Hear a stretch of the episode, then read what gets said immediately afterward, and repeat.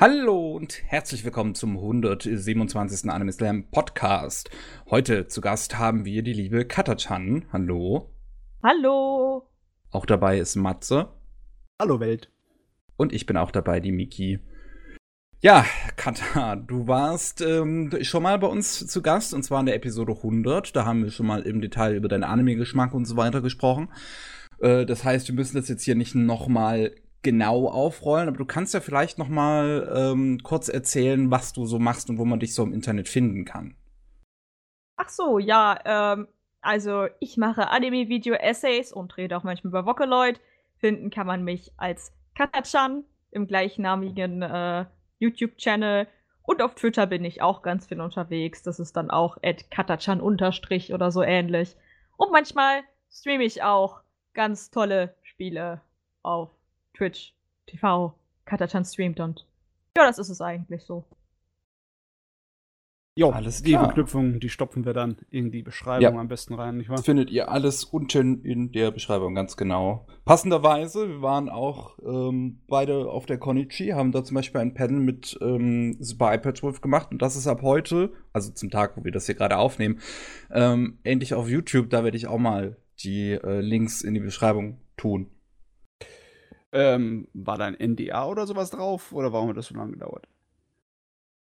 Ja, die haben, also, man muss ja sagen, die Konichi macht das alles ehrenamtlich und die haben anscheinend einfach viel Zeit gebraucht. Ah ja, okay, dann ist ja fein. Ja.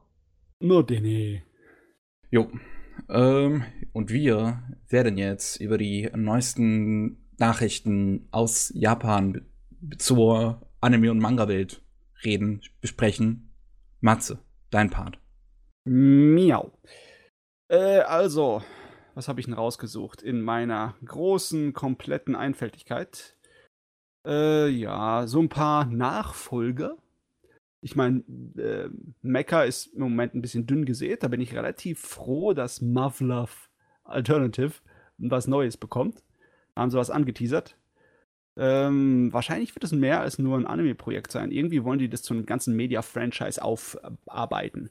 Auf jeden Fall, äh, da hieß irgendetwas äh, Mufflove Alternative in Animation als Projekt hm. und auch einen direkten Nachfolger namens Mufflove Integrale. Oder nee, Integrate. Integrate heißt das. Ähm, obwohl der Titel ist anscheinend noch nicht festgelegt. Das äh, war bei so einer Live-Konferenz, so einer Livestream-Konferenz von der Firma. Okay. Das ist relativ neu. Deswegen, Details sind gering.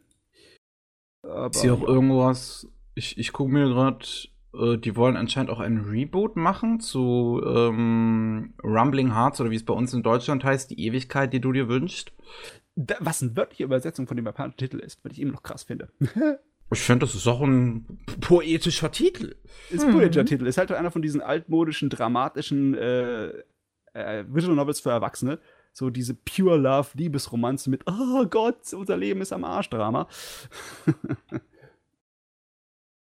Passiert. Passiert. Ich habe gedacht, auf sowas stehst du. Ich hab's halt noch nicht gesehen. Ich, ich, ich bin mir auch tatsächlich, ich bin mir tatsächlich nicht sicher, auf wie weit ich da drauf stehen würde, weil das ist ja, glaube ich, so, also das ist ja so richtig deprimierend, glaube ich, weil ich das mitbekommen habe. Ja, ähm, das ist was. Ich habe eigentlich gedacht, so Okadamari-Fans würden da sagen, okay, ja, kann ich mir geben. Mal gucken. Äh, naja, egal. Was gibt noch alles Nachfolger? Kaguya-sama, Love is War kriegt eine zweite Staffel. Freut ich mich. muss zugeben, ich habe das noch nicht geguckt, aber es soll lustig sein. Ja, ich habe den Anime auch noch nicht gesehen, aber ich habe halt den Manga gelesen, weil ich äh, die Mangaka halt so und deren Kram verfolge, weil eine ihre ähm, einer meiner absoluten Lieblingsmangaka äh, Manga ist äh, IB Instant Bullet und das ist halt von der Mangaka von Kaguya-sama, das hat sie halt vor Kaguya-sama gemacht. Und ähm, dann hatte ich halt auch da reingelesen, als es gerade neu war und fand das da schon brillant und ähm, freue mich, dass es auch in der Anime-Welt so gut ankommt. Also ich, demnächst muss ich auch irgendwann mal in den Anime reinschauen und gucken, um zu gucken, wie sie es umgesetzt haben. Die Frau, der Manga-Autor, hat voll den krass geilen Namen. Akasaka Aka. das hat einen schönen Flow. Ich weiß nicht, ich, ich sehe jetzt zwar nicht die äh, Dings, die, äh, die Kanji vor mir, aber ich glaube, das heißt äh, roter Hügel, rot. Also ihr Vorname ist Rot und ihr Nachname ist Roter Hügel. Ja, klar, das also, ist bestimmt. Also wenn das ein echter Name ja, ist, dann, ist, dann können ihre Eltern verflucht. Dann waren das nicht unbedingt die einfallsreichsten Eltern, wenn, das, wenn der Name echt ist. Oder sie haben echten Spaß gehabt bei der Scheiß. Naja. Ah. So, äh, weitere Nachfolger, die man entweder braucht oder nicht braucht. Seven Seeds bekommt eine zweite Staffel in Netflix 2020. Ähm, war das nicht eines von den ähm, leider Gottes bekläglichen Gonzo-Animes der letzten Zeit? Also der, war, der, Ja. war der nicht schrecklich? Ich habe gehört, der soll ziemlich schrecklich sein. Ich habe ihn selbst noch nicht gesehen. Die Visuals Hm. sehen zumindest nicht so nice aus. Ja, die sehen nicht unbedingt sehr polished, nicht sehr detailliert aus. Ähm, der Manga ist wohl so ein, so ein alter Klassiker, aber ja, die, also die erste Staffel von Seven Seeds soll wohl auf jeden Fall nicht so geil gewesen sein. Ich lese hier gerade, dass ein zweites Studio anscheinend jetzt ähm, Gonzo helfen wird bei der zweiten Staffel. Hm. Aber ich glaube, das wird nicht viel helfen, wenn die erste halt schon grottig war. Wer zwingt sich dann durch zwölf Episoden, um dann eine zweite Staffel zu gucken, die vielleicht mittelmäßig ist. Es ist immer so schwer, ne? Die Umstände können so viel Einfluss haben. Und im Endeffekt, wenn du jetzt einfach nur den Drehbuchautor und den Regisseur austauscht, kannst du auch mit demselben Produktionsteam was Gutes machen. Ne? Auch wenn es dann vielleicht nicht bombig aussieht, aber inhaltlich ist wahrscheinlich das Wichtigere, oder? Hm, wer weiß, wer weiß, wer weiß. Auf jeden Fall, Netflix scheint sich im feuchten Kehricht zu interessieren, ob von der Qualität oder der Akzeptanz oder der Popularität von irgendeiner Serie. Wenn es halt einen Nachfolger machen will, macht es einen Nachfolger. Pupp. Das hat mich bei Net das hat, das hat mich bei der Netflix Anime tatsächlich schon öfter in letzter Zeit gewundert. Ich weiß, ich frage mich tatsächlich, wie genau das, das, das abläuft, weil Netflix hat ja, das, das, ich sag's ja immer wieder, Netflix hat ja kein ähm, Produktions, äh, ist ja nicht in den Produktionskomitee in den aller, allermeisten Fällen. Hm. Ähm, und ja, da frage ich mich halt wirklich so, so, vielleicht, vielleicht machen die anderen Produktionskomitee durch Netflix so viel Geld, dass die dann sagen, ach ja, dann können wir mal halt noch eine zweite machen. Und die auch noch auf Netflix ballern. Und äh, ich Also, weiß es nicht. Du, ich, ich, ich äh, amüsiere mich mit der Vorstellung, dass Netflix voll der Chaos-Avatar ist und dann einfach einen Würfel wirft oder äh, Darts gegen die Wand donnert, ob es eine zweite Staffel macht oder nicht. Ich meine, selbst bei den Realserien ist es ja nicht anders. Da habe ich auch immer das Gefühl, dass da einfach zu welch entschieden wird, was jetzt, was jetzt fortgesetzt wird und was abgebrochen wird. Ja. Ja, vermutlich gucken die einfach, was wurde gut geguckt, was hat Leute angezogen und was nicht. Würde ich jetzt so behaupten. Ja, denn was äh, viel geguckt wird, hat wirklich manchmal echt nichts mit Qualität zu tun. Da können wir später noch drauf kommen. Uff. Aber erstmal noch zu den Nachfolgern oder beziehungsweise zu den neuen Animes angekündigt. Lupin kriegt ein neues Fernsehspecial Ende November. Das kommt dann in Japan dann raus. Und äh, ich meine, der nächste Film ist ja auch für Dezember angekündigt, der 3D-Film, ne? Mhm. Das heißt, äh, eine Menge Lupin fürs Ende des Jahres in Japan. Oh, ba- ba- kann hier gefälligst ganz schnell zu uns kommen, bitte. Von den Danke. Screenshots muss ich echt sagen, dass ich sehr erstaunt bin über den Stil. Der wirkt so, als ob er sich sehr orientiert an den, an den alten Kram. Ja. Also, also Ähm, das TV-Special halt jetzt. sieht ein bisschen flach aus, ja. Ähm, Mhm. Wenig Schattierungen. Aber, Ja, die, Fall. aber die Dings, die Linienführung, voll geil. Ja, klasse. Mhm. Klasse Klasse. Immer gut. So, dann äh, reden wir mal über etwas, was mich ein kleines bisschen nervt. Und zwar, Oh. da ist ein kleiner neuer Trailer, ein Teaser-Trailer zur neuen Ghost in the Shell-Serie, Projekt, sonst was rausgekommen. Und zwar Standalone Complex 2045 wird ein kompletter 3D-Computergrafik-Anime. Mhm. Und eigentlich, ähm, als ich dann die Namen dazu gelesen habe, der, der Charakterdesigner ist dieser äh, Kusinov, ne? Und ich finde das, das Design von dem Illustrator finde ich super affengeil. Äh, und dann sehe ich die 3D-Figur und dann habe ich mir gedacht, nö. Kusanagi, unsere gute Motoko, sieht aus wie ein 14-jähriges Püppchen. Irgendwie passt das 3D-Design meiner Meinung nach nicht zu der. Okay, ja, ich meine, die interessiert es ja nicht. Die, die ändert ja ihren Roboterkörper, wenn sie es braucht. Aber ähm, das sieht mir irgendwie wie ein Moe-Charakter fast schon aus. Also ich muss sagen, also mir gefällt eigentlich, was ich da gesehen habe.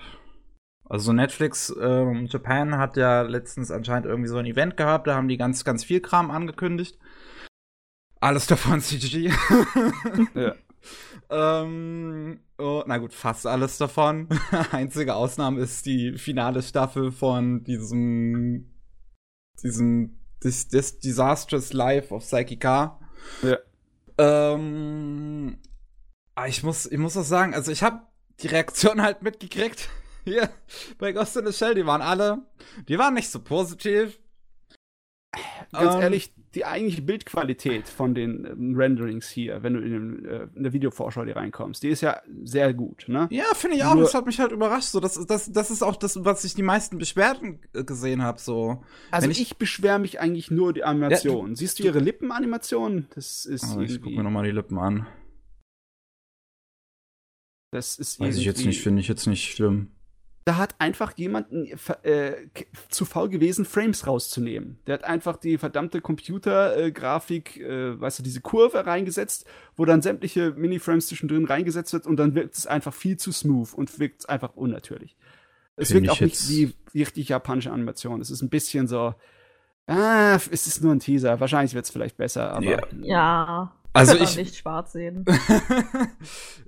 also ich finde halt den Stil ziemlich, ziemlich gut. Man muss halt, also da, da habe ich mich an dem Tag halt auch mit ein paar Leuten virtuell geprügelt, weil man muss halt sagen, ähm, Ghost in the Shell ist ein Franchise, was seit Anfang an eigentlich immer wieder die Stile wechselt. So, ne? Also du hast halt, du hast halt den Manga, du hast den Film, du hast Standalone Complex, du hast die OVAs. Das, sieht ja alles immer irgendwie anders aus. Und ähm, wenn dann halt nochmal ein neuer Anime dazukommt, der okay, irgendwie ein Sequel zu Standalone Complex ist, ähm, aber wenn dann halt nach so langer Zeit mal wieder ein neuer Anime kommt und halt mal wieder anders aussieht, habe ich jetzt persönlich damit kein Problem. Und gut, sie sieht halt ein bisschen, bisschen jetzt jünger aus, okay. Vielleicht ist es mein, ist es mein nicht ganz so großes Investment ins Ghost in the Shell Franchise, was mich da jetzt persönlich nicht so tangiert. Äh, aber ich finde, rein stilistisch her sieht es okay aus. Das ist halt ähm, das gleiche, also das ist Solar, Solar Digital, ähm, ein Unterstudio von Production IG. Die haben auch schon dieses Jahr ähm, den Anime zu Ultraman gemacht. Mhm. Und ich finde, die können das eigentlich so. Also, Also wir, ich werde auf jeden Fall nicht nach einem verdammten kleinen Videovorschau-Schnipsel die Kerle jetzt verurteilen.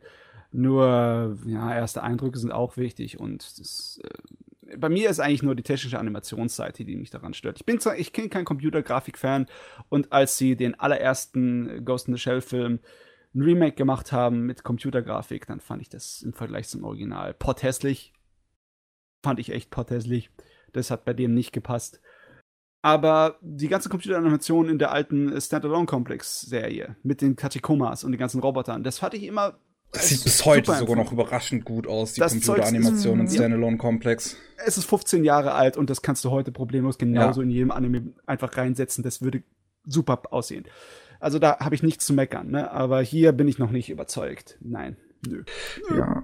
Also, wir haben ja jetzt auch noch ähm, eine zweite Sache von Netflix, was CG angeht, und zwar Altered Carbon.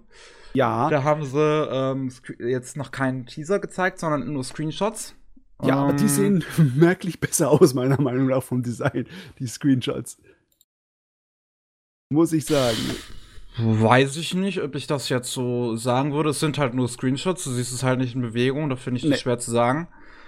Ähm, es, also, ich habe halt kein Problem, dass das alles CG ist. Ne? Man, man kennt mich ja mittlerweile vielleicht. Ich bin bekannt dafür, CG so ein bisschen immer zu verteidigen.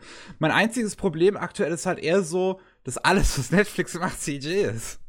So, ich, ich, denk- Ja, ne? ich denke mir halt, Asura, ich hätte gern ein ne? bisschen mehr Abwechslung. Ist wahr, ist wahr. Wir haben halt, also Mm. allein dieses Jahr, wir haben Ultraman. Wir haben äh, hier Kengan Ashura. Wir haben jetzt halt den Trailer hier zu, ähm, zu Eden, ähm, das neue von dem Regisseur von was, was von Metal Alchemist oder was Made in Abyss? Ich habe gerade die beiden Namen habe ich gerade im Kopf, ich muss mal gucken. Das müsste aber unterschiedlich sein, oder? Ja, das sind unterschiedliche, deswegen. Ähm, ja, finde ich jetzt auf die Schnelle nicht. Aber auf jeden Fall haben wir halt dieses Eden.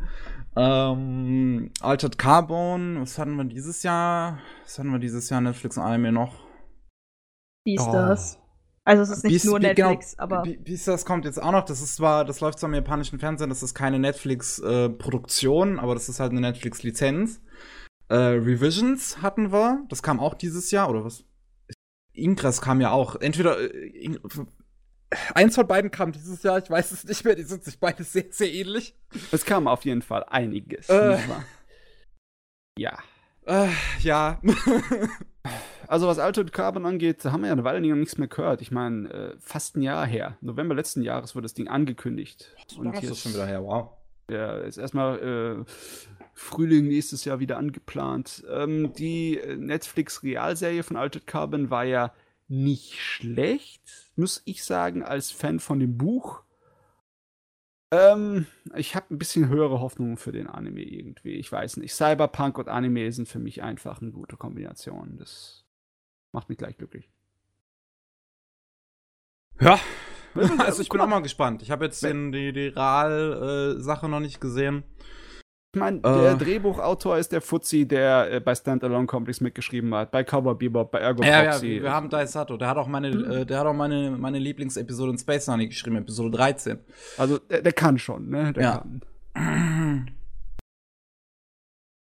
Ja, gut, Ja. gut. Ich, Äh, also ich würde es halt gerne mal in Bewegung tatsächlich einfach sehen, wie der Stil dann aussieht. Das ist so Ja. das Einzige, was mich gerade wundert. So kleine Ja. Videovorschauen sind toll. Besonders, die haben jetzt einen neuen gebracht für den äh, Shirobako-Film. Der kommt ja auch im Frühling. den möchte ich Äh, mal gucken. Ich weiß nicht. Äh, Irgendwie, ich habe jetzt Angst ein bisschen. Meine Latte ist so hochgesetzt von der Shirobako-Serie. ja. Aber äh, vielleicht sollte ich da einfach mit, äh, lockerer reingehen. Einfach mehr Shirobako ist gut. Ende Gelände. Eben. ja. Ah, also ich, ja, ich freue mich auch. Weiß ich gar nicht, was ich weiter zu sagen soll. Shirobako Also. ist schön. Ja. Bin gespannt. Ah, Okay, was kriegt denn noch alles ein Anime? Eine ganze Menge. Äh, eine ganze Menge Kram. Und zwar Utawareru Mono. Das hat er so über die Jahre so langsam vor sich hingetümpelt als Anime-Franchise. Der erste Anime ist sogar relativ lange her, ne? Der erste Und- Anime kam 2006, 2007. Ja. Und äh, äh, eines der letzten, der neuesten Spiele bekommt jetzt auch ein Anime. Äh, Mask of Truth. Ähm, aber ich glaube, alle Utamaveru Mono-Spiele haben im Endeffekt ähnliche ähm, Grundprämissen, aber machen, die, machen komplett neue Stories, oder? Das müsste, glaube ich, so Stimmt. sein. Ja. Oh. Ich weiß es nicht. Ich habe nur das erste Utawado Mono, den Anime mal angefangen. Mehr, mehr weiß ich nicht. Hm. Ja, auf Cool. jeden Fall, das ist irgend so ein Visual Novel Strategie-Rollenspiel Verschnitt und deswegen wird es wahrscheinlich wieder so ein ähm, ja, Fantasy-Anime sein mit einem kleinen Harem und äh, großen Umwälzungen, strategischen Kriegen und sonstigen Kram. Yay. Äh, passt, passt, kann sein, kann sein. Ich meine, äh, Alternativen im Fantasy-Bereich sind massenweise mehr Isekai. sag ich, ne? Mehr mein- Isekai. Da war eine ganze Menge Ankündigungen von Light Novels, Isekai Light Novels, die jetzt ein Anime bekommen. Und äh, ich, ehrlich gesagt, ich wollte nur eins rausnehmen, weil der Titel mich gerade so in Rage gebracht hat.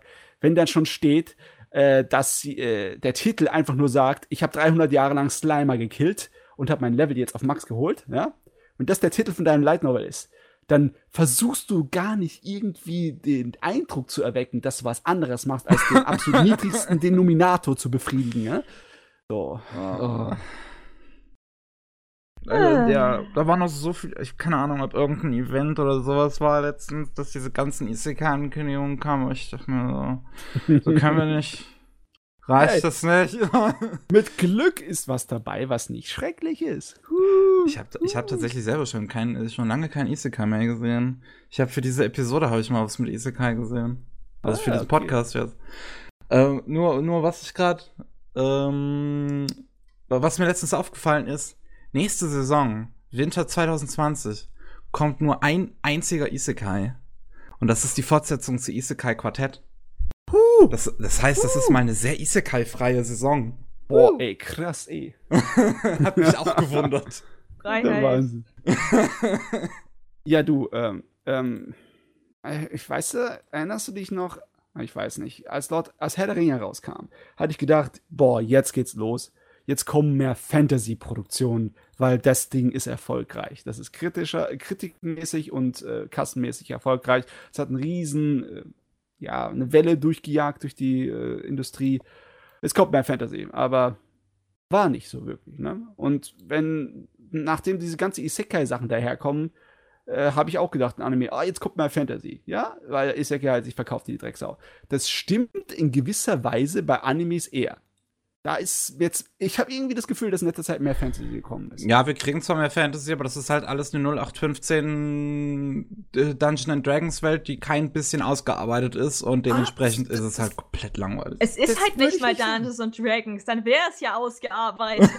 ja, ich meine, der einzige wirkliche Dungeons and Dragons Anime ist. Äh, ich meine halt eine Dungeons and Dragons inspirierte Welt, so meine ich Ach, halt. das meinst du. Hat mit so, Zwergen, halt, Elfen halt. Ja, mit Zwergen, Elfen, Goblins und was weiß ich, aber halt aber, Nichts, aber ich kein Worldbuilding, nicht. Ich würde widersprechen. Ich würde schon sagen, dass wir einige äh, gute Fantasy-Anime in letzter Zeit bekommen haben, ne?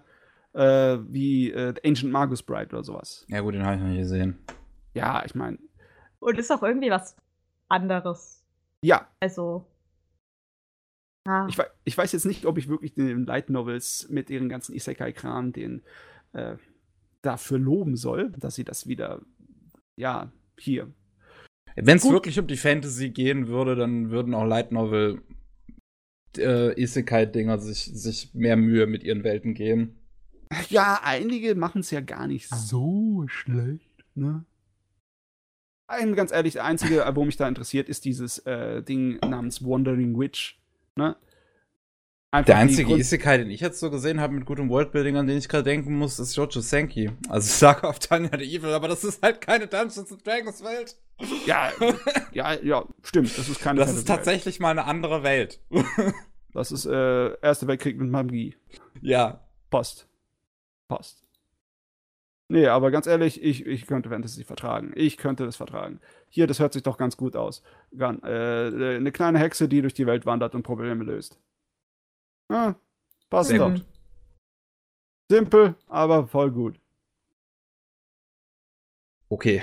Im Endeffekt, wenn du. Ähm, oh, die ähm, Hintergründe sind schön, die sie da im ja. Teaser haben. Wow. Mhm. Ich, ich habe natürlich Hoffnungen, aber das ist, muss, ich, muss ich mir verkneifen. Aber stell dir mal einfach vor, du hast so diesen typischen wandernden Heldcharakter, so wie in einem äh, Western, aber es ist eine Hexe. Und so. sie wandert durch eine Fantasy-Welt. Ist das, ist das ein Isekai oder ist das klassische Fantasy? Das ist, glaube ich, klassische Fantasy. Da steht nichts von Isekai dabei. Ja, das merkt man direkt an, an, an der Welt. Ja. ja. ist halt so. Außerdem kein, außerdem kein Male-Protagonist. ja, okay, steht auch wieder. Uh. Ah Gott, es gibt doch schöne Sachen in dieser Welt, obwohl eine, einige Nachrichten lassen einen so ein kleines bisschen tief blicken. Äh, Realfilm-Verfilmungen von Animes scheinen irgendwie verflucht zu sein. Schon immer, ne? Ah. Und äh, ja, jetzt Cowboy Bebop Realfilmproduktion wurde jetzt auch für äh, sieben bis neun Monate erstmal Stopp gesetzt, ne, Stoppschild, wir müssen erstmal aufhören, weil sich der Hauptcharakter, der, der Hauptprotagonist, der John Show, hat sich verletzt am Knie. Ein Scheiß. Das, das, tut mir echt so ein bisschen leid irgendwie für die. Also gerade, die haben am 7. Oktober haben die bekannt gegeben, ja, okay, wir haben jetzt mit dem Dreh angefangen. Eine Woche später, uff, John Show ist verletzt. Shit happens. Dann. Oh, eine Kacke. Echt, ey. So eine Kacke. Und ja, ich meine, Akira haben sie ja schon wieder in die, ins Fegefeuer geschmissen, ne? Obwohl letztens der Taika Waititi äh, noch gesagt hat, wir arbeiten fieberhaft am, am Skript. also, hm. also hm. doch nicht. Also wir arbeiten so lange fieberhaft im Skript, bis halt wieder der Check von, von Disney kommt, dass ich den nächsten Torfilm machen soll. Auf jeden Fall, er hat gesagt, wir machen es auf jeden Fall noch. Aber erstmal kommt, ja, erstmal nach dem Torfilm fangen sie, machen sie weiter. Okay. Aber, äh, aber trotzdem, ich, trotzdem schafft es ja anscheinend irgendwie Zeit dazwischen zu quetschen, wenn er, wenn, wenn jetzt demnächst kommt ja, kommt ja hier Georgia Rabbit, da freue ich mich drauf. Hehe, das Ding sieht abgedreht aus, muss ich sagen. Ja. Wo wir gerade schon bei den Filmen sind und bei Hollywood, ähm, die Oscar-Nominierungen für Anime dieses Jahr kurz erwähnen, ne? Ja. Und zwar Children of the Sea das ist ein Ding von allein vom Manga und von der Vorschau, würde ich sagen. Das mhm. ist definitiv ein, ein Werk, das es verdient haben könnte. Es ist halt was Künstlerisches, aber es kommt aus Japan, von daher keine yes. Chance. Tut mir leid. Ey, fuck. Fick die Oscars. Ja. Sorry, aber trotzdem, ja, die Oscars sind im Endeffekt für die Mal sehen, was wird gewinnen. Secret Life of Pets 2? Hm. Äh, Aus Japan, was haben sie noch dahin geschmissen? Okos In, äh, das, das kenne ich gar nicht, das ist ein Kinderfilm, oder? Das, ja, so mehr oder weniger. Also, äh, hat ja eine interessante Produktionsgeschichte. Wir hatten ja letztens den. Podcast mit dem, mit dem Michi aufgenommen von Kase für Rolling Sushi, wo halt auch unser lieber Micha drüber gesprochen hat, äh, dass äh, Okus In von äh, größtenteils ähm, Frauen produziert wurde. Also, dass die, das, das Produ der Produktionsplan war irgendwie ganz anders. Und dann meinte Matt, und dann, dann hat halt Madhouse irgendwie Leute gesucht und dann haben sich ganz viele Frauen aus der Gegend gemeldet und die haben dann diesen Film gemacht. Ach, das Ding war das. Ja. Okay, habe ich schon wieder vergessen. Bin halt ein alter Mann, Alzheimer, weißt du. Ansonsten Promare Yay. noch äh, als Nominator. Gott, ich will das endlich sehen. Deutschland! Es ist Es ist gut. Ich äh, habe die Nacht darüber geträumt, den zu sehen. oh Gott. so schlimm ist es schon. Oh Mann. Ah. Ah, ja. Und äh, ja, Wuthering with You wird auch als äh, ja, Oscar-Liebling gehandelt. Aber er kommt äh, aus Japan, er hat keine Chance, tut mir leid. Ich, wenn er nicht Ghibli ist, wahrscheinlich nicht, ja. Obwohl, ja, warte mal, war es eigentlich, wie war das eigentlich mit Your Name? Ja, Your Name kam doch gar nicht mal mehr in die engere Auswahl damals. Soweit ich mich erinnere. War, war noch nicht mal in der engeren Auswahl? Nee. Okay. Hm. Hm. Ach Hm. Gott, ach Gott, wenn du nicht Ghibli heißt, hast du halt Schisse. Und selbst Ghibli hat nur ein einziges Mal den Oscar gekriegt als ausländischer Animationsfilm. Yep. Hm. Es ist traurig. Naja, was soll's. Ah. So, mach mal etwas Lustigeres, einfach zum Auflockern hier. Und zwar, Fan-Umfragen sind immer lustig. Immer lustig. Und zwar, da Oh, okay. ist eine Frage auf einer Webseite, welchen Anime-Charakter sie als, äh, am liebsten als Boss hätten. Äh, wie, ist, wie, ist, wie darf ich Boss verstehen? Ja, als Vorgesetzten bei der Arbeit. Okay. Akane Tsunemori, Ja, Platz 1. das Mädel aus Psychopass, unser Ich stimme den Detektiv- dritten Platz Platz zu. Gintoki. Gintoki, Alter. ah, das Oh. könnte, ja, das könnte entspannt werden. Oh, ey. Den ganzen Tag nichts anderes als Süßigkeiten für den Mann ran schaffen und dann für bezahlt werden. Naja, wenn du bezahlt wirst. Bei Gintoki wirst du wahrscheinlich nicht bezahlt. Das ist dann so, oh nein, ich muss die Jump offen gehen. Oh nein. Scheiß Arbeit, ne? Ginosa. War Ginosa der alte Mann mal gucken. Ähm, weiß ich jetzt Ach nee, Ginosa war der Vorgesetzte. Also er ist halt literally der Vorgesetzte Psychopath von der Abteilung. nicht. War das so ein cooler Vorgesetzter? Ich kann mich gar nicht erinnern. Er ist halt so ein, so ein, äh, wie, wie nennt man das? Halt so, ein- so ein Bishonen-Typ. Warum ist Freezer aus Dragon Ball Z auf dem 23. Platz? Ähm. Ich meine, die- anscheinend meinen die Leute, Freezer wäre ein guter Boss. ich weiß es nicht, haben die den Anime gesehen? Haben die gesehen, was er mit seinen Untertanen anstellt? Auf welcher Seite war, war, war diese Umfrage? Ich bin nämlich erstaunt, dass auf Platz 5 Wakaba aus Kemorikusa ist. die ähm, hieß Anime Anime mit zwei Ausna äh. Ausrufezeichen. Ich weiß nicht, war das eine, ähm, Japanische Seite. was für eine Seite war das? Japanische Seite, ja. Ja. Ja, die Japaner, äh, komischer Geschmack, ne? Einige Sachen kann man nachvollziehen, ne? Wenn, äh, Weißbart aus One Piece da äh, oben in den Top 10 ist, okay, ja. Da ist noch jemand aus Wie viel Psychopaths ist diese Liste? Drei, drei Psychopaths in den Top 10, ja. Also Ah ja, in Psychopaths, den Top 10 sitzen drei. anscheinend ist das für die arbeitende Gesellschaft voll der Anime. Das sind, ja, das sind ja fünf insgesamt in diese 26. ja, Psychopaths ist the Boss-Anime. So wird der jetzt Damn. genannt, der Boss-Anime. Ich überlege halt wirklich, warum, Aka, warum ist Akane auf Platz 1 so unsere liebe Protagonistin? Weil sie cool ist und weil sie vernünftig ist und weil Ja. sie nachvollziehbar ist. Sie ist halt, sie ist halt, sie ist halt die, die Liebste aus der Gruppe, aber sie ist halt die, die am wenigsten eigentlich so als, als, als, als Vorgesetzte geeignet ist. Oh, würde ich nicht unbedingt sagen. Oh, die hatten denselben Poll schon mal und da sah es wesentlich anders aus in 2015. Ah, Vor okay. 2015, okay. Levi Da war auf Freezer Platz auf der 1. Top 3. Aber ey, Gin- Gintoki war auch schon in den Top 3 und zwar auf Platz 2. ja, das kann ich verstehen, da hast du Potenzial. Aber warum Freezer? Ach, da war Akana hier schon auf Platz 6 so, damals. Ja, 2014. sie ist die Karriereleiter nach oben geklettert. Sehr oh. Mann. Krasse Sache. Ähm, ja, irgendwie, ich bin mir ziemlich sicher, der Frieser hat das ein bisschen gedeichselt mit so ein bisschen äh, unter der Ladentheke, so ein paar Pfoten geschmiert, ne? so ein bisschen Donuts und Geld verteilt, damit er auf die Liste kommt. Das waren aber hauptsächlich Kerle, die für Freezer gewotet Ja, haben. Ich, ich, ja, ich sehe es gerade. Da unten ist diese, die, da hast du noch mal das in Männer und Frauen unterteilt. Ich fand's halt geil, so bei den Frauen. Wir haben, wir haben bei dieser Umfrage insgesamt 542 Stimmen für Levi, 430 davon von Frauen.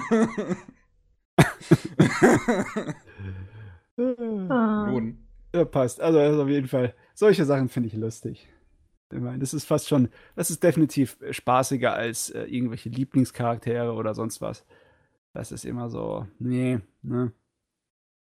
Vielleicht sollten wir uns das einfach mal ausdenken, selber so, äh, welche Umfrage die dämlichste wäre.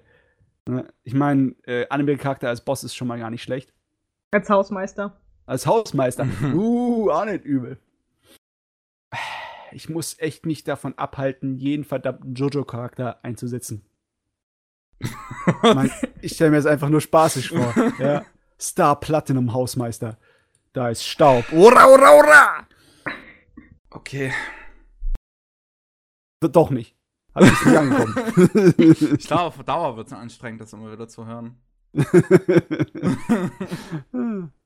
Na gut, okay. Ähm, reden wir mal kurz über Crunchyroll. Und zwar, die haben so ähm, Statistiken rausgebracht. Global äh, Top 20 gestreamte Animes im Sommer 2019. Und Diese da waren- Maps nicht mehr, die haben die schon lange nicht mehr rausgehauen. Diese Maps, weißt du noch von früher, wo du immer gesehen hast, in welchem Bundesland und so das meistgeschaute war? Ja, das habe ich eine Weile nicht mehr So. gesehen. Ja, ja. Das gibt's ja. irgendwie, machen die irgendwie nicht mehr. Hm. Voll schade. Jetzt haben wir diese Sommerliste hier. Ja, diese Ein- Sommerliste ist halt sowas von nichtssagend, also mal seriously. So, ja, das- leider Gottes. Ja, Das das ist halt einfach nur, das, das ist halt einfach nur alle Titel, die sie im Katalog haben, die, die, die 20 meistgeschauten während der Sommersaison. Das ist halt irgendwie. Schonen.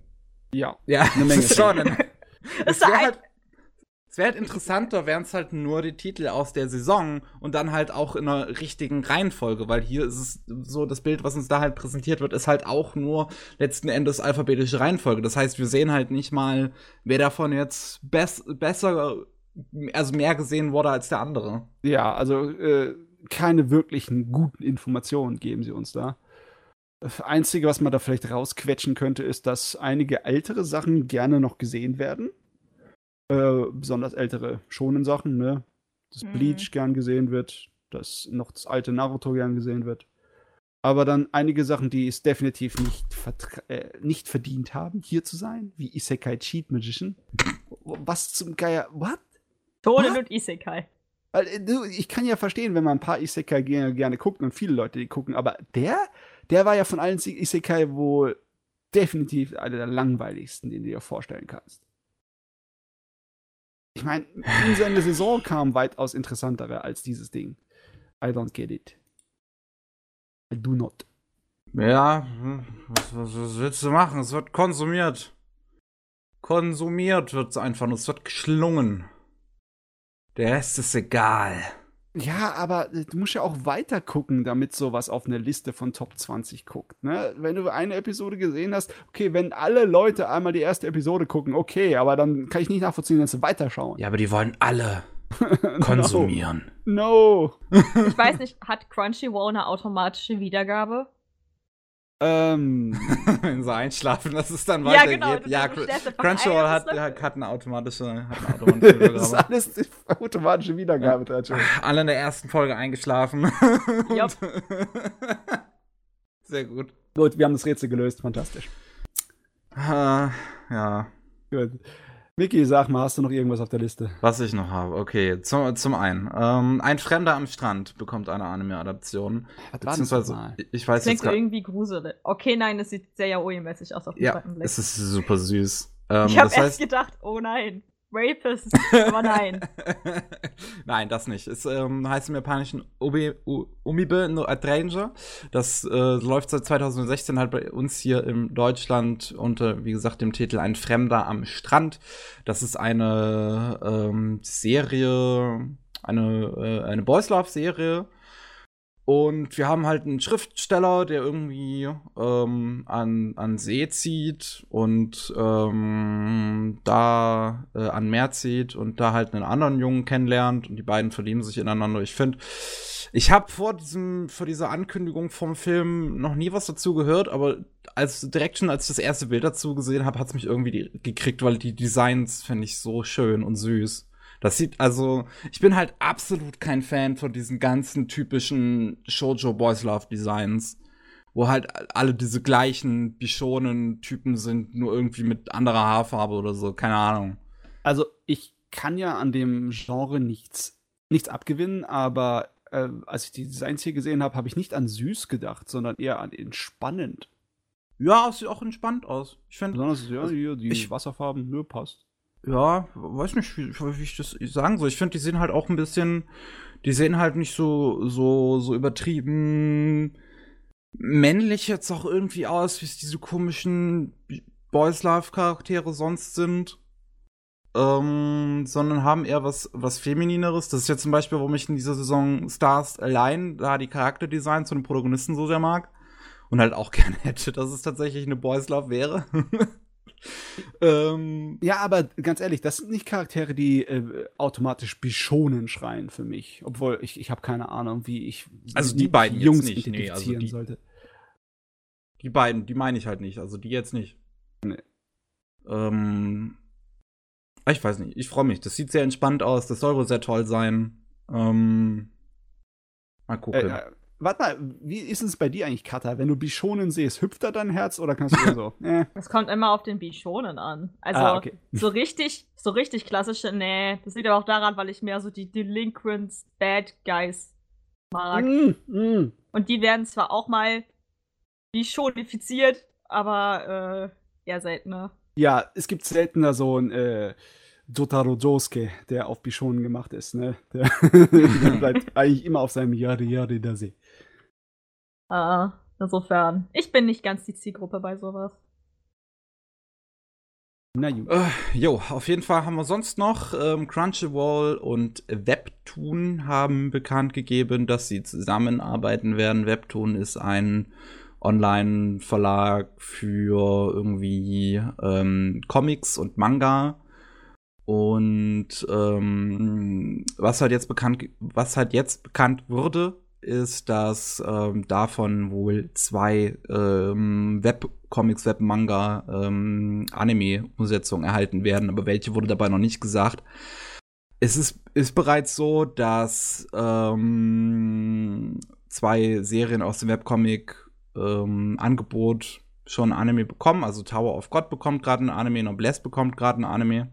Hm, hm. Und äh, es werden wohl noch zwei weitere noch nicht angekündigte werden. Also im Endeffekt, wenn ich das richtig verstanden habe, das sind, äh, sind eher westliche Animations- und Comic-Sachen, die dann die äh, japanische äh, Verarbeitung kassiert bekommen, oder wie? Mehr oder weniger. Also Tower of God und Noblesse kommen beide, soweit ich mich jetzt nicht irre, aus Südkorea. Ah, okay. Ah, okay. Ähm, aber auf Webtoon laufen auch westliche Webcomics. Also das ist halt, ne, läuft halt Webkram, so. Keine Ahnung, keine Ahnung, wie genau die jetzt entscheiden, was bei denen läuft. Da weißt du, das ist so eine Sache. Eigentlich die, die Idee an sich, da gibt es einige Sachen, da würde ich gerne Anime haben, andere Sachen, da würde es mich die Idee eines Animes irgendwie abstoßen. Ich will zum Beispiel kein äh, Asterix und Obelix Anime, das kann ich mir irgendwie nicht vorstellen. Was? Ja. Ich fände das cool. Ja, das wäre cool, ja. Äh, oder Tim und Struppe, ich weiß nicht, ob ich da ein Anime möchte. Keine Ahnung. I don't know. Dann kannst du mal probieren. Äh, was wir sonst noch an News haben, der deutsche File-Hoster Share Online Biz ist äh, offline gegangen, nachdem die Polizei letzte Woche da äh, ein äh, drei äh, äh, Leute aus dem deutschsprachigen Raum festgenommen hat und mehrere Häuser in Deutschland und Frankreich und, und Schweiz, glaube ich, durchsucht hat. Und äh, das ist halt ein riesig großer ähm, File-Hoster, auf dem halt auch viel illegaler Kram lief und äh, viel Anime und Manga natürlich auch dann dementsprechend. Äh, wo halt, ja, der halt benutzt wird von so, von so, wie, wie, ich weiß gar nicht jetzt, wie man das nennt, von so Seiten, die halt diese, diese Links halt sammeln, zum Beispiel ganz viel, also wo dann halt irgendwie möchtest diese Serie und hier geht's zu diesem Downloader. So, ja. bla. Also ganz ehrlich, äh, es scheint so ein riesengroßes Mehr an den Sachen zu gehen, äh, weil zum Beispiel ich habe von diesem Share Online Ding noch nie gehört bis jetzt gerade eben. es ist halt, es ist aber Deutschlands größter ähm, File-Hosting-Dienst in, in dem Sinne gewesen. Ähm, acht bis zehn Mil Millionen Besucher anscheinend pro Monat.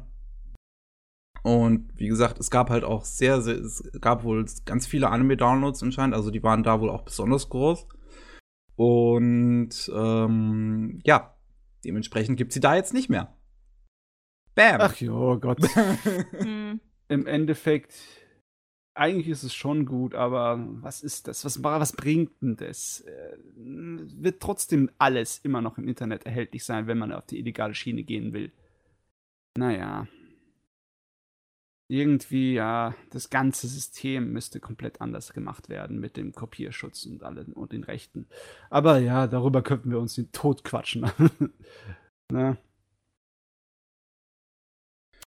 Äh, jo, ähm, was, was, was haben wir noch? Wir haben, ah, ich habe hier auch noch eine zweite Staffel und zwar von Genlock. Das äh, kam Anfang diesen Jahres, kam die erste Staffel von Rooster Teeth. Ähm, die Leute, die auch Ruby machen und äh, wie heißt die Halo-Serie nochmal? Red vs. Blue. Genau, Red vs. Blue. Oh mein ähm, Gott, das ist so alt, die ersten. Oh, ich muss die das nochmal angucken. Ja, ähm, habe ich, hab ich letztens tatsächlich nochmal in die ersten Episoden reingeschaut von Red vs. Blue. Alte Zeiten sonst. Auf jeden Fall, ähm, Rooster Teeth ist ähm, seit den Anfängen ein bisschen größer geworden. Ja, ein bisschen. Ein bisschen. um es mal so zu sagen. Und ähm, haben halt, wie gesagt, Anfang dieses Jahres kam Genlock, acht Episoden davon mit riesengroßer Besetzung. Also die haben irgendwie einen David Tennant hatten die da drin die hatten einen Michael B. Jordan hatten da drin. Und äh, jetzt haben die eine Zusammenarbeit angekündigt mit HBO Max, die äh, halt helfen, eine zweite Staffel zu finanzieren, die dann 2020 kommen wird. Wupp, wupp. Ja. Ich habe es tatsächlich selber noch nicht gesehen, aber äh, müsste ich irgendwann mal machen. Es sieht tatsächlich recht, sieht halt echt gut aus, so auch. Mhm. Ähm, und eine letzte News noch, und die ist sehr interessant, wie ich finde, auch wenn sie gleichzeitig gemein ist. Hier geht es um eben besprochenes, um eben kurz erwähnte Star, Stars Align. Und zwar hat das Ending sich ein, ich sag mal, so, so ein paar Choreografien geborgt. Ganz großen Anführungszeichen geborgt, also eiskalt Cloud.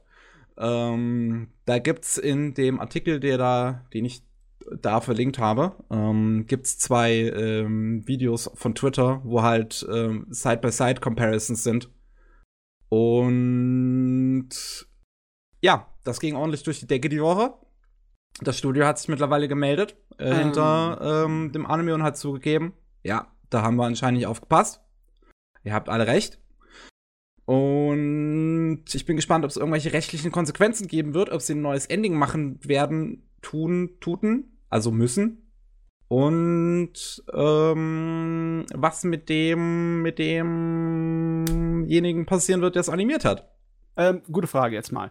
Ähm, es ist, sind das Tanzroutinen, die diese einzelnen Tänzer persönlich irgendwie kreiert haben und die die dann kopiert haben? Das weiß ich nicht. Weil also. es gibt eine ganze Menge Tanzroutinen, die sind äh, relativ gleich. Da ist nur vielleicht ein kleines bisschen Interpretation von dem einzelnen Tänzer drin. Aber im Endeffekt, du tanzt dieselbe Routine durch. Ne? Gibt's überall, ob es Backstage-Dancer oder sonst was ist. Und wenn du dann sowas als Vorbild nimmst, um so einen Tanz für einen Anime-Charakter umzusetzen, zum Beispiel der eine Tanz macht dann halt dieses irgendwie Step-Dancing oder so ein Folktanz aus Irland, dann ist es ja überhaupt gar keine kopierrechtsschutzliche Problematik, ne? Ja, also äh, das, bei dem zweiten Video würde ich tatsächlich mal, ähm, das sieht eher so danach aus, als ob das eine, also da ist wohl eine Originalchoreografie von der Tänzerin, bei dem zweiten Video unten drunter. Okay, ja. Ähm, bei dem oben, das weiß ich jetzt allerdings nicht. Also. Ähm, ganz ehrlich, äh, ich habe sowieso da einen wunden Punkt, was diese Hysterie mit Kopieren angeht. Äh, Plagiate sind nicht unbedingt gut, logischerweise. Sind im Endeffekt eine schwache Leistung, weil nichts von dir selber drin ist. Keine Transformation, keine Leistung von dem eigentlichen Künstler. Mhm. Aber diese Autorgeilheit, die besonders in der westlichen Welt vorherrscht, dass man nicht von bestimmten Leuten ab abkupfern sollte das ist, das geht mir sowas gegen den Strich. Als, äh, als jemand, der aus der Kunstakademie kommt und in der Hinsicht habe ich echt schlimm, schlimm, schlimm finde ich den Scheiß. Also, ich meine, wie denken die Leute, dass andere Menschen Sprachen lernen? Wie denken die Leute, dass Kinder Sprachen lernen? Meinst du, die, die, die entwickeln alle ihre Wörter selber? Nee, Wörter werden abgekupfert. Eine Frage, äh, eine Sprache hat nur so und so viele Wörter und die äh, spricht man nach anderen Leuten. Und genauso macht man das mit Kunst. Kunst ist ja auch eine Sprache. Bild ist ja auch eine Sprache. Bildliche Sprache wird auch nachgesprochen. Logischerweise ist es besser, wenn dann die Wörter, die man nachgesprochen hat, in einem neueren Zusammenhang, einem neueren Puzzle zusammengesetzt wird, das dann selber irgendwie sich reingemacht hat und dass er seine eigenen Sätze sagt. Aber es äh, ist echt die Frage, wo fängt äh, das eigentliche Wort an? das nicht unbedingt deins ist, das du nicht äh, erfunden hast, sondern einfach nur abkupferst. Und wo fängt der eigentliche Satz an? Und hier, wenn ich mir die Videos ansehe, dann bin ich mir so, hm, bin ich so in der Mitte. Also ich würde nicht unbedingt da gleich nach äh, Plagiat, Faulheit schreien. Irgendwie, irgendwie. Äh. Also wenn ich mir diese Videos halt so ansehe, das sieht halt schon echt stark so, so, ja, so eins zu eins aus. Ja, also, also ich finde, das kann man jetzt hier so schlecht irgendwie vergleichen, weil es ist was anderes, ob man sich Elemente nimmt oder sich irgendwo anlehnt. Äh, da ist ja die japanische Kultur ja auch eigentlich gar nicht so wir haben ja eigentlich mehr diese Mentalität, du machst deinen Meister so lange nach, bis du es selber kannst. Aber ja. hier ist es halt so, äh, hätten die gesagt, jo, wir wollen eure Tanzchoreografie benutzen oder keine Dings, dann wären die ja bestimmt, die hätten bestimmt gesagt, ja, warum nicht? Das ist doch voll cool, ich fühle mich geehrt und so. Aber das einfach so zu kopieren und quasi, das ist ja eine Choreografie, da wurde Arbeit reingesteckt. Hm. Äh, anstatt sich die Leute ins Studio einzuladen oder so, ist halt. Äh, ja, also ist, äh, ganz ehrlich, hast du dir das Video halt mal komplett angesehen? Ja, ja. weil es sieht halt, es, also es gibt halt auch genug Leute, die schon gefragt haben, ob das rotoskopiert vielleicht auch wurde, weil es sieht halt einfach Nee, das es, kann ich dir es sagen. Es sieht halt ein. Ich, ich meine, klar, es hat nicht diesen typischen Rotos, äh, Rotoscope-Stil, das sieht man. Aber trotzdem, das sieht so krass eins zu eins aus. Also ich, ich sehe auch gleich die Unterschiede zwischen den einzelnen Sachen. Und ich kann mit Sicherheit sagen, da ist nicht rotoskopiert. Da ist nur zu faul gewesen. Äh, im, als Referenz nehmen. Äh, Gegenbeispiel zum Beispiel oder Gegenargument ähm, Yuri on Ice. Eine ganze Menge von den Sachen, da wurde einfach die Leute haben gelernt, sowas zu zeichnen und zu animieren, indem sie halt genau geguckt haben darauf, wie echte Eiskunst unterlaufen und wie die ihre Ja, aber bei Yuri und Eis war es immer noch mal ein bisschen anders, weil da haben sie vorher die Leute gefragt, ey, könnt ihr mal ein bisschen für uns Eiskunst laufen und dann haben sie ja. das gefilmt und als Referenzmaterial genutzt. Ja. Hier haben ja. sie einfach nur das als Referenzmaterial genutzt, ohne zu fragen. Das ist halt also ist das, das ist schon, der Punkt. Das ist schon sicher, dass die äh, ohne zu fragen das einfach genau. so. Ah, okay. Ja, ja, das äh, ich meine, die Leute, die hier ihre Tänze getanzt haben, haben auch gesagt, mich macht das wütend und so weiter. Also, ah, okay. ja. Ja, alles klar. Dann äh, ist es ein bisschen eine andere Sache. Ich habe gedacht, die äh, reißen sich wieder nur den Arsch auf von wegen, äh, sie haben sich nicht komplett selber aus ihrem eigenen Blut nein, nein, rausgeholt. Das ist, das ist überhaupt Animation. nicht der Punkt, sondern es geht hier darum, dass okay. wir halt wirklich äh, ja, Copyright-Probleme haben. Alles klar. Ja, gut. Äh, besonders wenn dann äh, der Tänzer oder beziehungsweise die Agentur, die hinter dem Tänzer ist, äh, diesen Tanz irgendwie selber entwickelt haben und das nicht irgendwie so Standard ist, dann, klar, dann ist es, äh, ja. Also, ja, ja ich finde ich es so schade, weil ganz ehrlich, wenn man sich halt, wenn man sich nur die Animation tatsächlich mal anguckt, dann sieht das ja echt gut aus. Ja. Aber ja, ja, wenn man dann weiß, hm, dass das alles so ähm, abgezeichnet wurde, so mehr oder weniger, dann schwierig Ja, Ähm, es ist, ich meine, dagegen spricht ja nicht mehr was. Das hat ja Disney auch früher gemacht, dass die Leute haben ihre Sachen vorführen lassen und das dann ja. abgezeichnet haben. Aber ich finde es halt schade, weil die haben sich auch die Mühe gemacht, die Persönlichkeiten von den Charakteren in die Tänze einfließen zu lassen und machen sich das jetzt alles kaputt. Ja, ganz ehrlich, sie hätten das alles vermeiden können, indem sie einfach ein bisschen mehr das abgeändert hätten, ne? Weißt du, Ja, dann, dass dann halt immer so zwei Tanzschritte sind exakt abgekupfert und dann tust du einen anderen Tanzschritt reinzeichnen, der eigentlich nicht in der Originalroutine war und dann springst du wieder zurück, wieder zurück und pup, pup, pup. Schon hast du was Neues. Schon hast du es transformiert. Ah, Voll gekackt haben sie da. Ja, Hm. mehr weiß ich dazu auch nicht zu sagen. Ich bin tatsächlich gespannt, ob sie jetzt dazu gezwungen werden, das ähm, Ending zu streichen. Also Ähm, wenn- ich meine, so auf die Schnelle in einer Woche kannst du halt kein neues Ending machen. Von daher, ich bin Nee. mal gespannt, was nächste Woche da ist. Ey, ganz ehrlich, es würde wesentlich mehr bringen, wenn die das Ending einmal editieren und die Originaltänze daneben schneiden. Dann ist das Exposure für die Leute, die getanzt haben und äh, es würde es wieder korrigieren. Irgendwie sowas. Ich meine, es geht doch auch in der Industrie, dass man nachträglich Lizenzgebühren vereinbart, oder? Dass Äh, man sagt, nachträglich, okay, ja, wir haben Kacke gebaut. Theoretisch wir geben geht's. Hm? Was? Theoretisch geht's. Ist halt die Frage, ob sich da jetzt noch die Leute drauf einlassen. So. Also ich glaube, gerade so, so die, die Agenturen hinter den Tänzern sind da wahrscheinlich ein bisschen, bisschen angepisst, dass sie nicht vorher gefragt wurden. ja. Ja, schon. Aber ganz ehrlich, wäre es die vernünftige Art und Weise, dann zu sagen, nö, machen wir nicht, wir treten euch jetzt in den Arsch. Äh, frisst sich die japanische Unterhaltungsindustrie selber. Scheiß Uroboros hier. Ja, mal sehen. Mal sehen. Ich bin tatsächlich gespannt, wohin das führt. Da werden wir dann wahrscheinlich beim nächsten Mal drüber reden, wenn sich da irgendwas entwickelt. Jo. Aber an sich sind wir jetzt mit den News durch. Ja, Gott, passiert so Oh. viel interessantes Zeugs in der Anime-Welt. Der Anime-Welt. Ja, dann, wenn wir schon so, so nah am. Wie, wie, wie sagt man nochmal, so nah an der Zeit sind, so nah Am am Geschehen. Ja. Genau, so nah am Geschehen sind. Wie wär's, wenn wir in die aktuelle Saison reinschauen? ja, können wir machen. Können Alles klar. Ich, ich persönlich, ich schaue ja, ich schaue ja nichts immer so Neues. Ich schaue immer nur, wenn fertig ist. Von daher lasse ich euch die Bühne frei. Ja, also ich habe letzte Woche schon ein bisschen drüber geredet. Diese Woche habe ich nur noch einen einzigen weiteren Anime, über den ich schwatzen möchte. Deswegen glaube ich, lasse ich schon mal Kappa den Vorrang hier. Äh, okay, okay. Ähm, in, in Form eines äh, anderen Podcasts äh, gucke ich momentan ziemlich viele, ziemlich viele äh, Seasonals. Äh, zumindest mehr, als ich es normalerweise tun würde. Und ja, bisher habe ich zwar immer nur so ein, zwei Episoden geguckt, aber es gibt zumindest ein paar interessantere Sachen, die man hervorheben könnte. Äh, ganz, ganz, ganz, ganz, ganz, ganz, ganz, ganz, ganz vorne ist für mich der Beastars. Oh Gott, der verdammt nochmal ist der gut. Das ist das ist. Der Manga ist unglaublich gut und wie es bisher aussieht, steht der Anime nicht wirklich in irgendeiner Hinsicht hinterher. Ähm, ja, ich würde das sogar sagen, Das CGI ist äh, gut, ist okay. Äh, manchmal wünsche ich mir dann doch, sie hätten vielleicht lieber zu Stift und Papier gegriffen, aber das ist dann mehr so meine ästhetische Vorliebe. Aber das CGI ist vollkommen in Ordnung, bis sogar sehr gut. Äh, es gibt einige sehr schöne Cuts da drin und Ja. Die Story wird gut. Weil das Nach jeder, neuen, nach jeder Episode, die rauskommt, ist meine Twitter-Timeline voll mit irgendwelchen Ausschnitten aus der Serie und, und so. Oh, guck mal, wie gut das aussieht. Ah. ja, also auch ich als 3D-Verschmäher finde, dass Beastar toll aussieht und toll animiert ist.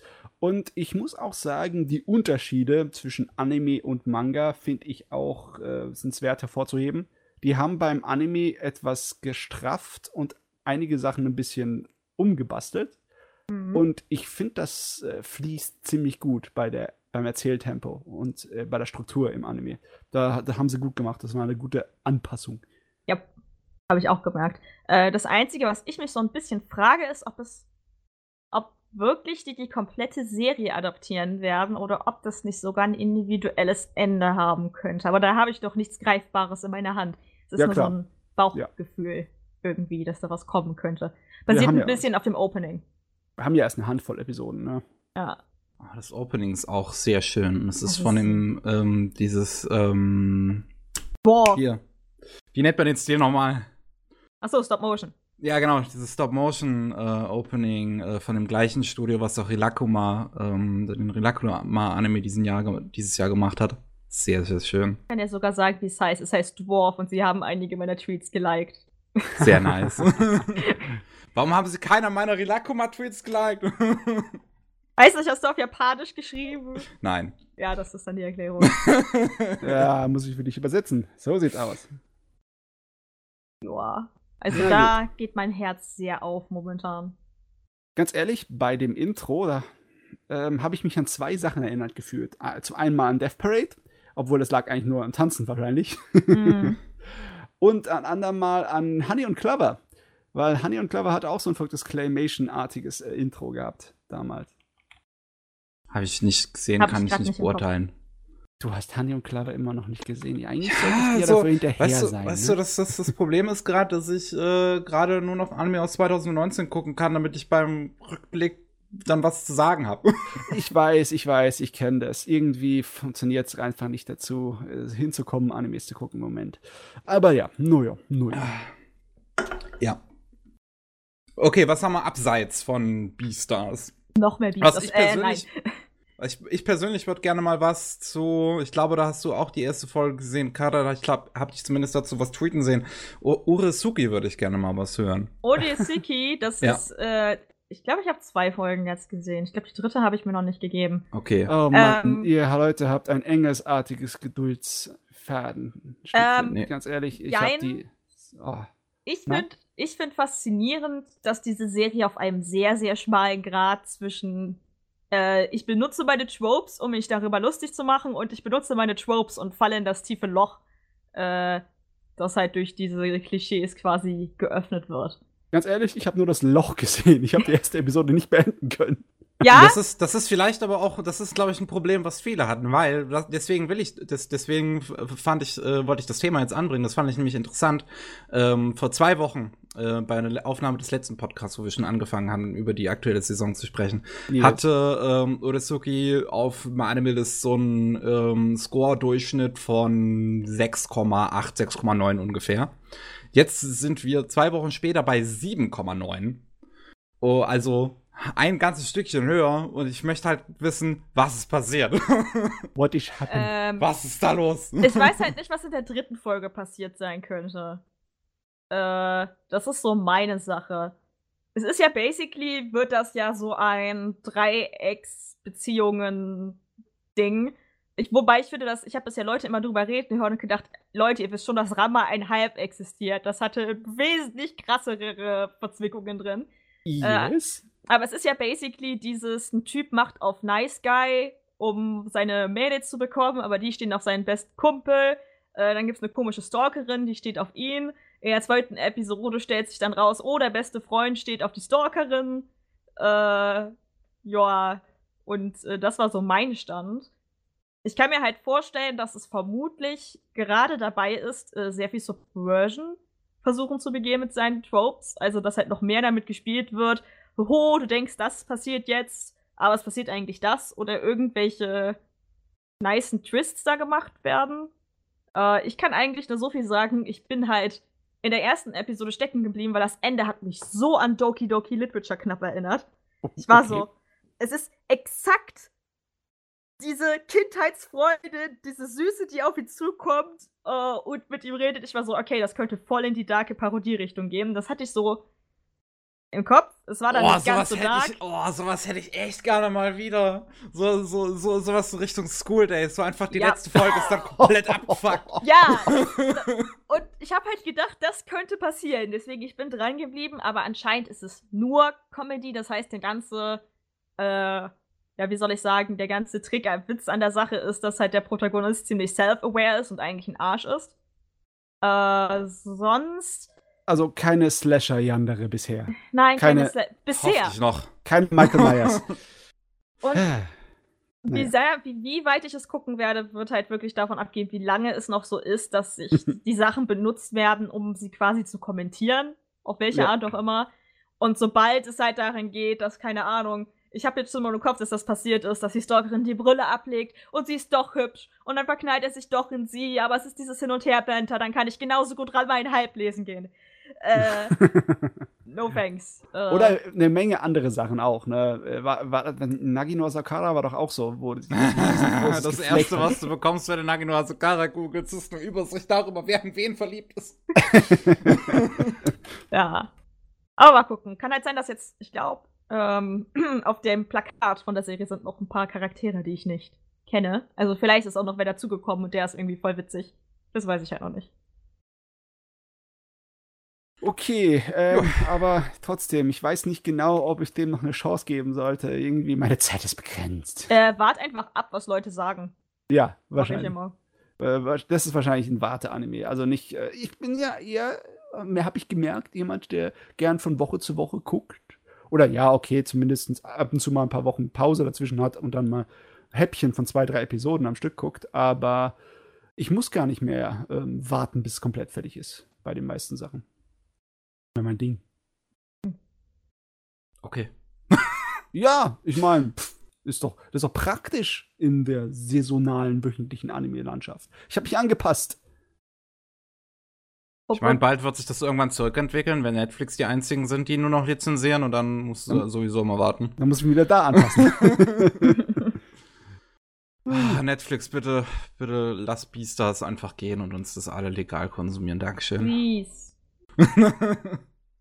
Ich kann es auch nur auf Japanisch. Mir würde es schon reichen, wenn sie sagen würden, ja, du kannst, indem du auf Japanisch umstellst, die Sachen sehen, die wir in Japan lizenziert haben, aber eh unsere Lizenz sind. So. Will's gucken. naja. Ayut, was hast du noch gesehen? Äh, da, eigentlich wäre das der perfekte Übergang gewesen. Hoshiai no Sora. Und äh, es ist noch trauriger, dass das ID so einen Backlash bekommen hat, weil die Serie sieht echt vielversprechend aus. Ich habe da auch nur eine Folge gesehen, aber ich mag den Artstil, ich mag die Farben, die Charaktere sehen interessant aus. Es hat ansch- anscheinend ist es gar nicht mehr so auf Sport und mehr auf Drama fokussiert. Es ist so, es sieht ziemlich nice aus und äh, sehr vielversprechend. Und ich hoffe, dass dieser Backlash den Anime nicht zu sehr schadet. Ja. Ähm, Ja. Backlash, weiß, weiß ich jetzt gar nicht. Was, ist, was, war da? Na, das eben, was wir mit dem Ending Ja, gesprochen haben. das Das, das ist das, das Stars Align. Das hier Ach, ist das es. ist Ja. Ähm, ganz ehrlich, Ja. ich, ich habe das Design von dem Ding gesehen und dachte an typischen japanischen Jugendsportroman. Und ich habe ein paar schlechte Erlebnisse mit typischen japanischen Jugendsportromanen ge äh, gehabt. Äh, da habe ich ziemlich miese Also- gelesen. Ich weiß gar nicht, warum du das bei diesen Designs da irgendwie daran denken musst, weil, keine Ahnung, wie ein Battery sieht's jetzt nicht aus. Überhaupt nicht. Ähm, ich habe hier die Romanausgabe von Battery rumlegen. Also die, zumindest die Illustrationen auf dem Roman sind so ähnlich. Okay, also wenn, wenn ich jetzt, mir- also der beim, beim Anime auf jeden Fall zumindest nicht. Ja, beim Anime, bei Anime wahrscheinlich nicht, ja. Boah, also ich fand es halt, am, ich fand es halt in der ersten Folge gibt's am Ende ja so einen kleinen Anteaser, mit was den Drama und die Familienprobleme angeht und die Charaktere wirken alle so, als selbst wenn man sie nicht komplett sieht, dass sich die Leute viel Gedanken darüber gemacht haben, was bei denen so im Hintergrund abgeht und so. So, die haben alle so ihre Quirks oder Designelemente, die interessant sind, so könnte ziemlich gut werden. Ich glaub, Ja. kein, es, es gab keine Red Flag in der ersten Folge. Keine einzige. Und das ist eigentlich ein gutes Zeichen. Na, wenigstens ich mag die Designs von den einfach so gern. Gott, das sind so Äh. schöne Protagonisten drin. Mir fällt es jetzt gerade nicht ein, aber irgendwie dieses Charakterdesign kommt mir sehr, sehr bekannt vor. Okay, Nee. gucken wir mal kurz, wer hat's denn gemacht? Ja, was? Takahashi Yuichi. Yoichi Takahashi, was hast du gemacht? Our ja, yes. Äh, Alternative. Äh, Ähm, das ist eine Weile Killer her. Kill, Key Animation, okay. Character Design. Character Design. Ich finde jetzt so spannend, dass, ja, die Character Designs von Macross Frontier. Ähm, ja, daran erinnert es mich aber nicht irgendwie. Äh, Äh, äh, Gatchaman Crowds hatte auch ein an- anderes Design. Äh, der Mhm. Kerl kann anscheinend eine ganze Menge unterschiedliche Designs äh, oder so. Ja. okay, äh, also ist, ist halt jetzt die Frage, erst halt, ist, ist, ob er die Original Character Designs gemacht hat oder halt nur die Designs. Ah, nee, genau, da haben wir nämlich jemand anderen. ah, okay. Ah, Äh, die Original Character Designs kommen von einer Person namens Izuka, aber die hat sonst keinen weiteren Eintrag. Hm, aber ich bin mir sicher, dass ich das in vielen Sachen schon mal gesehen habe. Mir fällt jetzt nur nicht ein, wo. Hm. Aber ich, Gleich mal auf Twitter folgen. ich kenne den Stil. Aber wirklich, ich kenne den Stil seit über 15 Jahren. War das, das war irgendwie, war da nicht dieses Ghost Hound, das so, sogar ein kleines bisschen ähnlich aussah? Ghost Hound. Dieses Ding Äh, mit der furchtbar schrecklichen, interessanten Synchro. Ähm, Was? Nee, das ist, das ist was anderes. Ist was anderes? Ja, Ghost, ey, Ghost Hound war der Geister-Anime, der tatsächlich ein bisschen ernstzunehmender ist. Ah. Ah ja. Jedenfalls finde ich es ein bisschen schade, dass das jetzt vielleicht mit der ganzen Kontroverse ein bisschen Schaden nehmen wird. Äh, einige Leute sind ja immer noch der Meinung, dass jede äh, ja, Popularität gut ist. Also jedes bisschen in die Schlagzeilen kommen wäre Ja, das, das könnte halt für mehr Exposure sorgen. Aber ich weiß halt nicht, wie das in Japan aufgenommen wird. Oh ja, das könnte natürlich explosiv nach hinten losgehen. Gut. Oder nicht gut. Aber ähm, was haben wir noch zu besprechen? ähm, Kata, ist noch irgendwas bei dir auf dem Herzen? Mai Remaster Irobakun. Ich find's witzig. Ich weiß Was? nicht wieso. Das ist dieses Demon School Ding mit dem Na, äh, okay. Midori aus Boku no Hero Academia mit einer blauen Perücke. Äh, er sieht exakt so aus und, sein, und der Synchronsprecher ist nicht derselbe, aber versucht ihn nachzumachen. Äh, was ist tatsächlich irgendwie das ist lustig. Das könnte eine ganz nette Comedy-Serie werden. Okay, da habe ich jetzt zum Beispiel noch keine Ahnung davon gehabt. Ähm, wenn ich mir dem seinen Gesichtsausdruck so ansehe, ja, dann kann ich das nachvollziehen. Der hat diese weit aufgerissenen, naiven Augen. Er hat Aber- exakt die gleiche Augenform. exakt. Ähm, Okay, ein normaler sterblicher Junge, der an eine Schule mit Dämonen gezwungen wird. Ja, was ist? Aber, aber, aber anscheinend etwas kindlicher als, ähm, wie hieß es, Rosario und Vampire. Ja.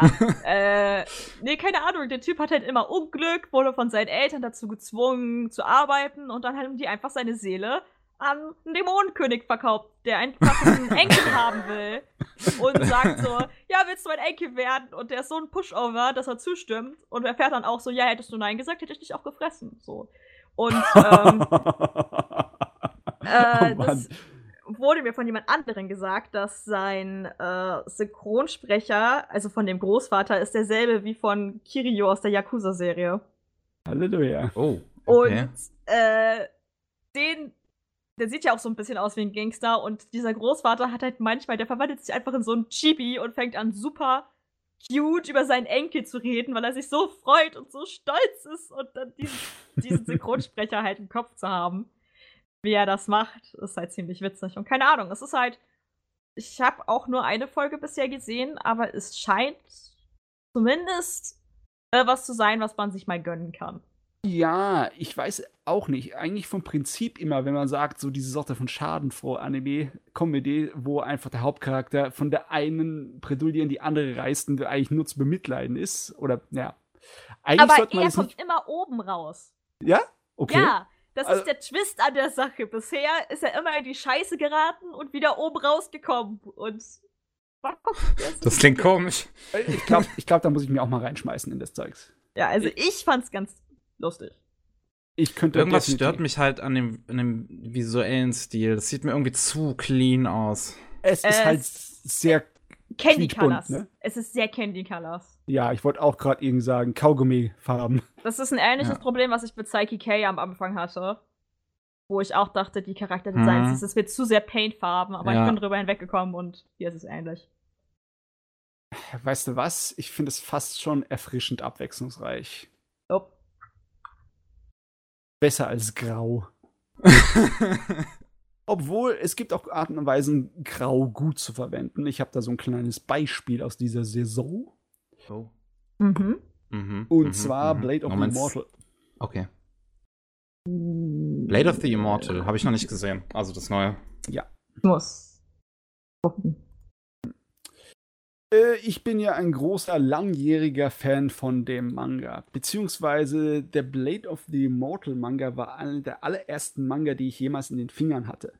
Und da hatte ich noch so äh, Dark Horse Comics Amerika diese Kurzfassungen, wo die halt das nicht in Sammelbändern rausgebracht haben, sondern in einem Band, wo halt dann ein oder zwei Kapitel drin waren. So ein kleines äh, Heftchen. Die hatte ich damals schon noch bevor ich dann angefangen habe, das Ding zu sammeln. Und ich habe ja, ich habe einen riesen Narren gefressen an dem Autor und seiner Samurai-Geschichte. Und die erste Verfilmung von B-Train, also bei aller Liebe für B-Train, das war ein Rotz. Das war völlig für die Katze. Das war sowohl von der Animationsarbeit als auch vom Inhaltlichen keine gute Adaption. Die neue Fassung hier ist weitaus besser. Aber ich habe also das übliche Problem, wenn man so viele Jahre lang so die Buch- oder Manga-Vorlage kennt von etwas, dass man äh, so richtig festgefahren ist in seinen Vorstellungen davon. Ne, Im Gefühl der Atmosphäre, der Mhm. äh, Geschwindigkeit der Erzählung und etc. Und das macht es halt komplett anders, als wie ich mir, wie ich das gemacht hätte oder wie ich mir das vorgestellt hätte. Das hat äh, irgendwie, es hat dieselben Bilder, es ist vom Design her eigentlich schon sehr nahe dran an dem Original-Manga. Und es äh, folgt dem auch von der, äh, was passiert, ziemlich akribisch. Aber die Art und Weise, wie sie äh, Sounddesign gemacht haben, das äh, Farbdesign, das Animationsdesign und auch das Erzähltempo ist so gänzlich anders. Es gibt so ein gänzlich anderes Gefühl wie der Manga her, da ich immer noch so ein bisschen Probleme habe, mich da reinzufinden. Das könnte an Okay. unterschiedlichen Sachen liegen. Ja, ich, ich habe ich es ein bisschen schwer, das hinzukriegen. Das Einzige, was ich auf jeden Fall weiß, mit Sicherheit, ist, dass das Erzähltempo in diesem Anime äh, mir nicht so ganz zusagt. Nachdem ich den Manga so lange gelesen Blade hatte. of the Immortal Manga. Ja. Zeig mir mal ein paar Panels. Okay, ähm, Äh, oh, ich sehe schon. Ah, ja. Das sieht sehr. Das sieht interessanter aus als die Visuals vom Anime. Ich habe ja, ich habe gerade den Trailer gesehen. Ich finde den jetzt, ich finde ihn jetzt nicht hässlich, aber auch nicht schön. also sagen wir ist- es mal so. Für eine Verfilmung von diesem Manga haben sie es eigentlich ganz gut gemacht. Äh, worauf ich einfach tippen könnte, wäre, dass die Dynamik, die die Zeichnungen durch die Schraffur und die Linienführung haben und die Dynamik, die entsteht, äh, sich einfach hat nicht übertragen lassen in, von denen. Was da. Ähm, Was, also sie ist, haben. was manche Leute, ich finde, Manga zu Unrecht tun, ist, dass sie sofort davon ausgehen, dass Anime lebendiger wirken. Mhm, Aber ja. es ist eine, es ist einfach ein anderes Medium und Sachen, die im Manga sehr gut funktionieren, können in der Animation einfach verloren gehen. Bitte sehr. Das, das stimmt schon. Also, was ich meine, dass hier besonders verloren geht, ist die Übersicht. Das ist eigentlich mein einziger großes Manko, mein einziger großer Kritikpunkt an der neuen Serie von Blade of the Immortal. Einige Sachen sind zu schnell erzählt und zu schnell geschnitten. Das sorgt einfach dafür einmal, dass äh, gewisse atmosphärische oder beziehungsweise nachdenkliche Szenen zu kurz kommen und du hast einfach nicht die Gelegenheit, dich in die, äh, in die Szene, in die Bühne reinzufühlen was du beim Manga hattest, ohne Probleme. Ja klar, da ist ja die Erzählgeschwindigkeit dir überlassen. Das ist einfacher. Aber auch am schlimmsten ist die Übersicht in einigen Kämpfen. Die Kämpfe in Blade of the Mortal im Manga sind teilweise ziemlich kompliziert. Das ist eine äh, ziemlich überwältigende Choreografie. Das sind, er hat es so richtig geschafft, dir rüberzubringen, dass das Meister sind, die verrückte Manöver äh, gegeneinander ausführen. Das ist richtig Die würde ich wahrscheinlich nicht verstehen beim Lesen. ja, äh, nee, beim Lesen kannst du es verstehen, weil du hast die Na, Zeit, das irgendwie auf, nicht aufzunehmen. Ich, Und na, beim ich, Anime- Ich, ich bin halt einfach schlecht darin, überhaupt Kämpfe in Manga zu lesen oder irgendwie sowas oder irgend- über Bewegung. So. Ähm, Ich bin nicht dazu in der Lage, die, die Panels zu verknüpfen. Ah, du, aber beim Samurai ist es nicht so schwer, der kann das gut. es ist ja halt eigentlich, es ist eine Mischung aus, du musst halt in die Manga-Sprache quasi reinkommen. Und die andere Hälfte ist halt, wie gut ist ein Mangaka in Panelführung und äh, in den einzelnen Compositions. Ja, ja, ja. Und äh, ja, das kommt dann halt einfach drauf an, wie talentiert die Menschen in sowas wie Choreografie und Panel Composition und sowas sind. Also, wie gesagt, der Anime hält sich sehr gut an die Manga-Vorlage. Das heißt, die Kämpfe sind auch in ihrer Vollzahl und ihrer Komplexität da drin, aber sie sind halt in Echtzeit geschnitten. Wie wenn wirklich Meister mit äh, unglaublicher Geschwindigkeit aufeinander zuhacken würden mit ihren Schwertern. Und wenn du einmal blinzelst, hast du die Hälfte von dem verdammten Kampf äh, nicht gesehen. Und äh, wenn du den Manga vorher nicht kennst, bist du wahrscheinlich da komplett aufgeschmissen du verlierst garantiert komplett ganz schnell die Übersicht. Äh, Ich meine, ich, ich habe auch selbst die Übersicht verloren, obwohl ich die verdammten Dinger zehnmal oder so gelesen habe, die, die einzelnen Kampfszenen im Manga. Das ist über die Jahre. Das war Das kann ja auch wieder Absicht im, im Manga sein, so, äh, im Anime sein. dass du- möglicherweise kann Ja, es das- Absicht sein, dass aber ich, es halt chaotisch wirken soll. aber ganz Ja. ehrlich, ich finde das ein bisschen kritikwürdig, weil es einfach, es ist etwas zu schnell, finde ich. Es ist wirklich. Es lohnt sich auf jeden Fall, sich das mal anzugucken. Es ist sehr interessant. Und es ist Hm. Bei definitiv. dem Regisseur müsste man eigentlich meinen, dass, dass, dass er weiß, was er macht, wenn er Kampfsequenzen macht. Ich meine, sie sind nicht schlecht. Die Ah. sind sehr mitreißend und sehr, sehr fetzig. Aber äh, es ist schwer, ihnen zu folgen. Also ich finde das schwer. Hiroshi Hamasaki hat zum Beispiel auch ähm, Direction für den Blade and Soul Anime gemacht. Bei, geholfen beim Highlander-Film, bei den Ani- Iron Man Anime. Hm. Okay, beim Highlander-Film, da, äh, okay, da kann er wahrscheinlich nicht viel gemacht haben, weil Kawajiri ist so ein ähm, Ich beherrsche alles-Typ. Der muss- Aus Death Frenzy hat er auch Regie geführt. okay, äh, kenne ich das? Weiß ich jetzt gar nicht.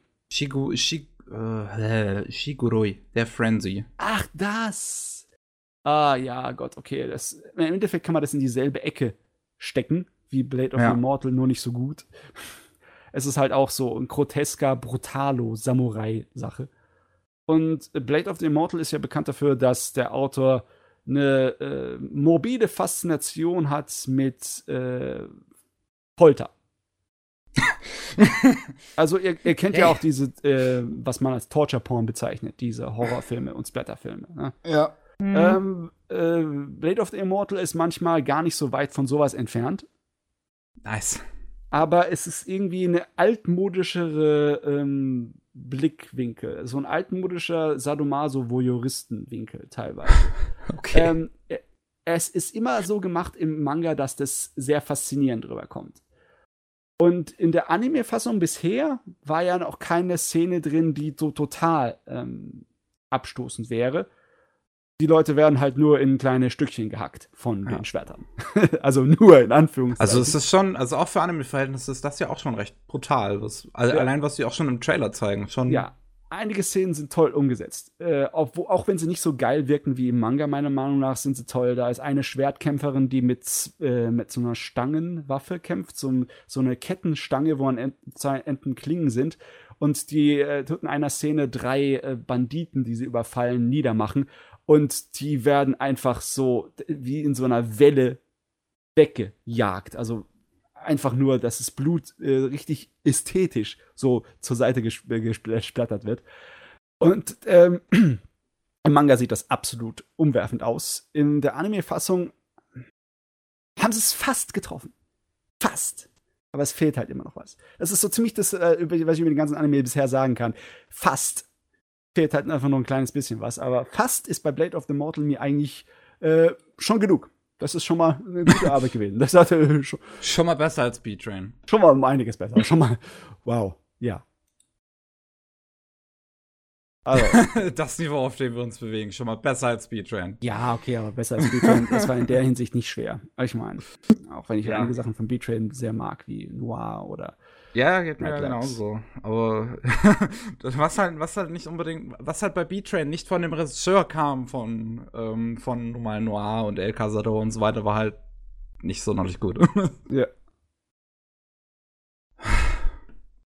Ja, okay, Ja. Blade of the Immortal. Hm, haben wir sonst noch was ähm, Schönes aus dieser Saison? Oder willst du noch was zu Blade of the Immortal sagen? Wir haben jetzt eigentlich schon. Nö, nö, nö. Okay. Ich Okay, sagen. ich, meine, äh, du warst, du warst halt gerade so. Manga ist noch in Deutsch zu bekommen. Das mit der Zensur haben wir letztes Mal angesprochen. Ich habe auch nichts mehr geguckt aus dieser Saison. ich, hab, Ich bin tatsächlich erstaunt, als ich gerade Bilder zu Blade of the Immortal durchgegangen bin, dass sie das ähm, Symbol damals beim B-Train an mir gezeigt haben. Ich hätte gedacht, ja, hat damals anscheinend noch keinen gekümmert. Äh, ähm, nee, das war halt, äh, ich denke mal, das liegt daran, dass hier ist für eine internationale Ja, Leute gedacht, weil es läuft ja auch auf Amazon, ne? Jetzt frage ich mich gerade, ob das beim Film drin ist, beim Realfilm. Bei dem von Takashi Miike ist es Ja, ich ist weiß das da drin? Ja, okay. Äh, ich muss nochmal nachgucken, ich weiß jetzt nicht mehr auswendig. Ähm, Blade of the Immortal haben sie das Swastika da einfach drin gelassen. Weil ich meine es zumindest, ich weiß es jetzt selbst nicht. Auf den Google-Bildern sieht man es auf den ersten Blick nicht. Ich habe halt auch damals den Trailer öfter gesehen zu, zum, zum Film, weil ich den eigentlich ganz nice fand. Ich weiß nicht, wieso ich den Film selbst eigentlich ah, nee, immer noch nee, nicht gesehen habe. Sie haben es im Film auch ein bisschen geändert. Ah. äh, sie haben es äh, so stilistisch abgeändert, wie als wäre es so eine Kalligrafie zeichnungsmäßig. Ähm, ja. Ja, ja. Ich finde es jetzt halt, wie, wie, wie, ich schon beim letzten Mal gesagt habe, es geht mir eigentlich relativ vom Arsch vorbei, ob sie das Swastika jetzt drin lassen oder nicht. Es ist nicht so wichtig. Es ist halt nicht als Nazi-Symbol gedacht, sondern halt als das buddhistische Symbol nun mal. Es ah. ist halt, es, es, es tut halt ein kleines bisschen Ikonografie aus der Originalgeschichte abändern. Ähm, wie wenn du zum Beispiel irgendeine Geschichte hast, wo Leute bestimmte Symbole haben, die ihren Charakter irgendwie äh, zeigen. Äh, wenn du zum Beispiel jetzt hast, du hast Harry Potter und die vier Häuser haben jeweils ihr Tierchen, ne? Mhm. Äh, die Schlange, der Löwe und etc. für mich auch. Ja. Und dann ist jetzt irgendein Tierchen aus irgendeinem Grund, weil halt Nazis dieses Tierchen genommen haben, äh, international verächtet und dann änderst du es ab. Und da müssen all die Tiere ausgerottet werden. ja, das ist natürlich so, dass wenn du dann äh, statt einer Schlange einfach nur, äh, weiß ich nicht, eine Echse ja. nimmst, dann macht das vielleicht, dann ist der, das, was rüberkommt, ist nicht dasselbe, wie im Original gemeint wurde. Ne? Hm. Aber das ist auch so eine Kleinigkeit. Die meisten Leute, die lesen da nicht nach, was das eigentlich als Symbol aus, äh, sagen die, mehr, die meisten internationalen Zuschauer werden halt wahrscheinlich eher einfach verwirrt, wenn sie ja. das Symbol dann sehen es bei Blade of the Immortal und würden halt den, den, den Hintergedanken nicht verstehen. Das ist eine Kleinigkeit. Nee, ah. Macht nichts. Na gut, okay. Dann äh, würde ich gern noch über Oh, Trigun ich dachte, du hast nichts mehr. oh, okay. Trigun zu Ende so. geschaut. Und ja. da ist eine schöne kleine Problematik, die ich da habe. Oh. Ähm, Trigun gehört zu einem meiner absoluten Lieblingsanime. Und hm. wenn das so ist, wenn du nach vielen, vielen Jahren deinen absoluten Lieblingsanime wieder guckst, dann ist du eine Weile lang, hast du so eine despotische Blick in deinem Kopf, wo du denkst, warum zum Geier gucke ich eigentlich noch den Scheiß an Anime von heutzutage? Die sind doch alle noch nicht mal, nicht mal den Furz wert. Die sind doch überhaupt meine Zeit nicht wert. Äh, okay, ja. das Problem habe ich nicht. Das Problem hast du nicht, ne? Nein. Okay. Nee, es ist einfach nur so, ähm, die Animes, die ich einfach als die absoluten Höhepunkte meiner Anime-Guckgeschichte hier erachtet. Es ist natürlich schwer. Nachdem ich geguckt habe, bin ich auf den High und da wirkt alles andere wirkt blass und farblos und blutleer. Das ist echt mhm. äh, problematisch. Das kannst du nicht nachvollziehen. Das hast du nie. Nee, ich, ich, ich, ich dachte jetzt, ich habe, ich, also doch, das kann ich nachvollziehen. Ich habe gerade irgendwie in einem anderen Kontext gedacht, so, so im Sinne von, ähm, heutzutage ist doch eh alles scheiße und damals war alles viel besser, aber du meinst das natürlich im Sinne von, warum gucke ich nicht alles, warum, warum gucke ich das nicht alles Liebling? so gut wie mein Lieblingsanime? Genau, genau, das Problem. Ja. Und ich habe mir jetzt überlegt, ähm, ob ich dick fett voll in die Spoiler reingehen sollte. Weil im Endeffekt, das Ding ist über 20 Jahre alt. Ich meine, wenn sich jetzt einer beschwert, hat er Pech gehabt. Maul dann. Also mich stört's nicht. Ich weiß nicht, wie sieht's bei dir aus, Kater? Nö, Spoiler machen mir Animes nicht kaputt. Hm. Okay. So, okay. Also das heißt, du hast es auch noch nicht gesehen, weil das no. ich, weiß ich jetzt nicht. Was? Nein, habe ich noch nicht. Dann okay. versau ich euch jetzt den Anime euch direkt Alles volle klar. Kanne. Bum, bum, bum. Yeah, okay. geil. Was ich super toll an dem Anime finde, ist, dass es ähm, dem Zuschauer nicht wirklich sofort verrät, was los ist. Das hört sich eigentlich normalerweise komisch an, ne? Wenn dir irgendwas vorenthalten wird, bist du doch normalerweise verwirrt, weil du dann halt nicht weißt, wie die Sachen zusammensitzen. Aber Trigon umgeht es, indem es dich nicht verwirrt. Haha, eigentlich simpel gesagt, aber okay. schwer. Nicht so einfach auszuführen, wie man es äh, vorher sagt. Ne? Ist ja eigentlich nur eine Western-Geschichte. Science-Fiction-Western-Geschichte mit so einem äh, lustigen Hauptcharakter, der da sich durch, äh, durchjagt, durch, äh, durch eine kleine Menge ja, Trubel und Desaster und sonst was. Und er ist halt ein alberner Charakter, aber irgendwas ist auch hinten dran mit ihm. Er hat äh, Fähigkeiten, die über normale menschliche Fähigkeiten hinausgehen. Auch wenn er so tut, als wäre er der letzte Dab.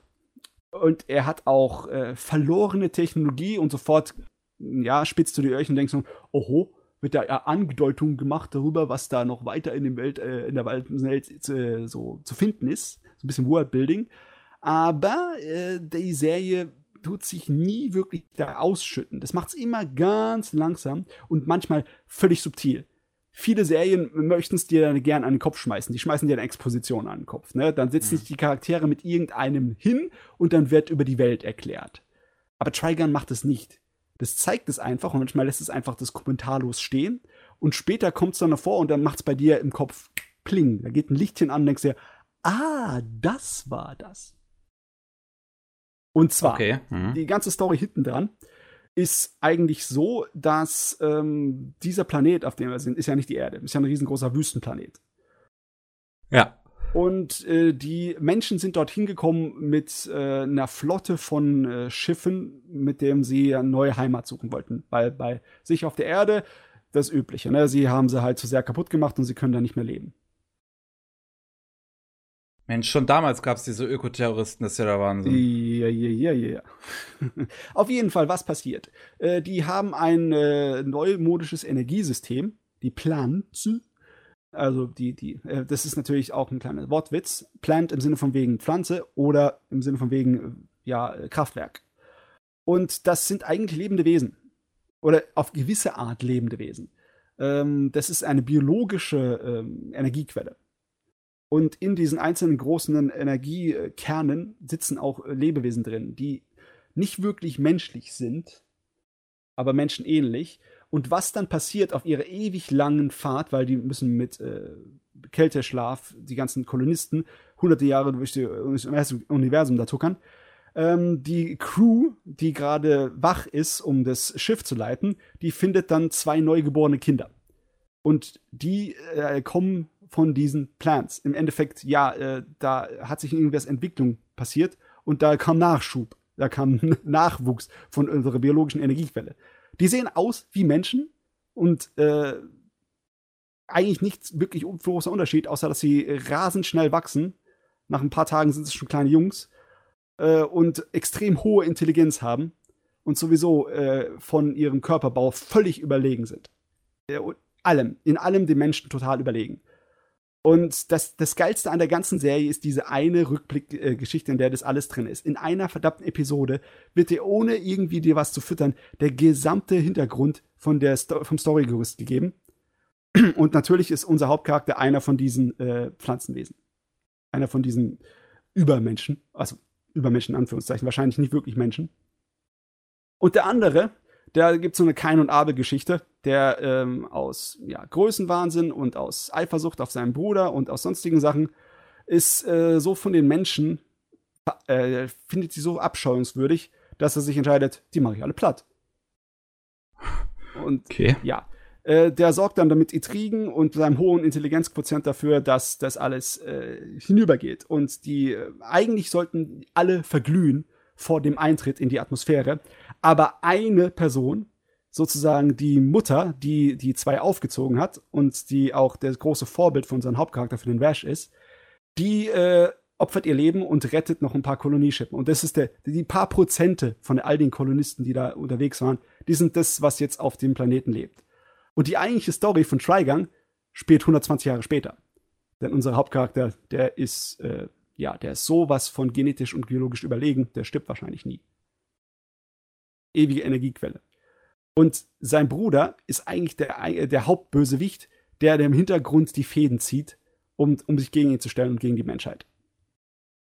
Und das Geile an der Sache ist, der Warte Ash mal, ja, sein, sein, sein Bruder ist aber auch einer von diesen Pflanzenwesen? ja, eines von diesen Überlegungen. Okay. Also er will seine eigene Rasse auslöschen. Nein, nein, nein, er will die Menschen ausrossen. Ach, jetzt, ich, ich ah, dann habe ich das eben falsch verstanden. Okay. Aber Vash ist doch ein Pazifist. Der, absolut, der liebt die Ja, Menschen Vash über alles. Pazif- mhm. Ne? Und somit sind die natürlich, ja, Feinde. okay. Und die erste Hälfte von Trigun ist relativ lustig und die zweite Hälfte ist sehr dramatisch.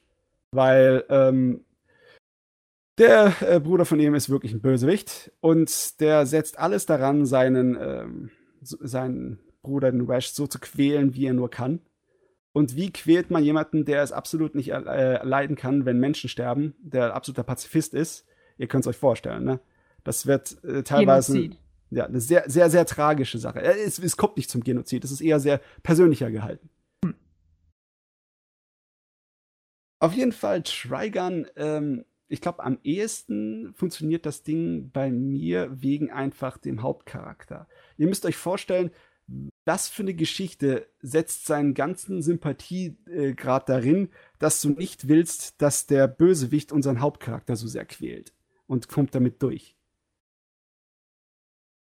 Das ist, das ist nicht so oft, das ist nicht unbedingt hier wie Sand am Meer. Okay. Und äh, ich glaube, ich mag Trigun auch so sehr, weil ich den Hauptcharakter so sehr mag. Weil ich einfach die Idee von dem Ja, Pazifisten so sympathisch. super finde und einfach die Heroik von ihm, wie heroisch er ist, wie er mit allen Mitteln versucht, einfach, dass äh, keiner äh, oder so wenig Leute wie möglich sterben müssen bei diesen ganzen Wild-West-Schießereien, die da passieren in dieser Welt. Das ist einfach für mich äh, das Großartigste. Aber ja, das P- Problem halt in der Serie ist, der Mann muss leiden. Der Mann muss eigentlich fast nur leiden.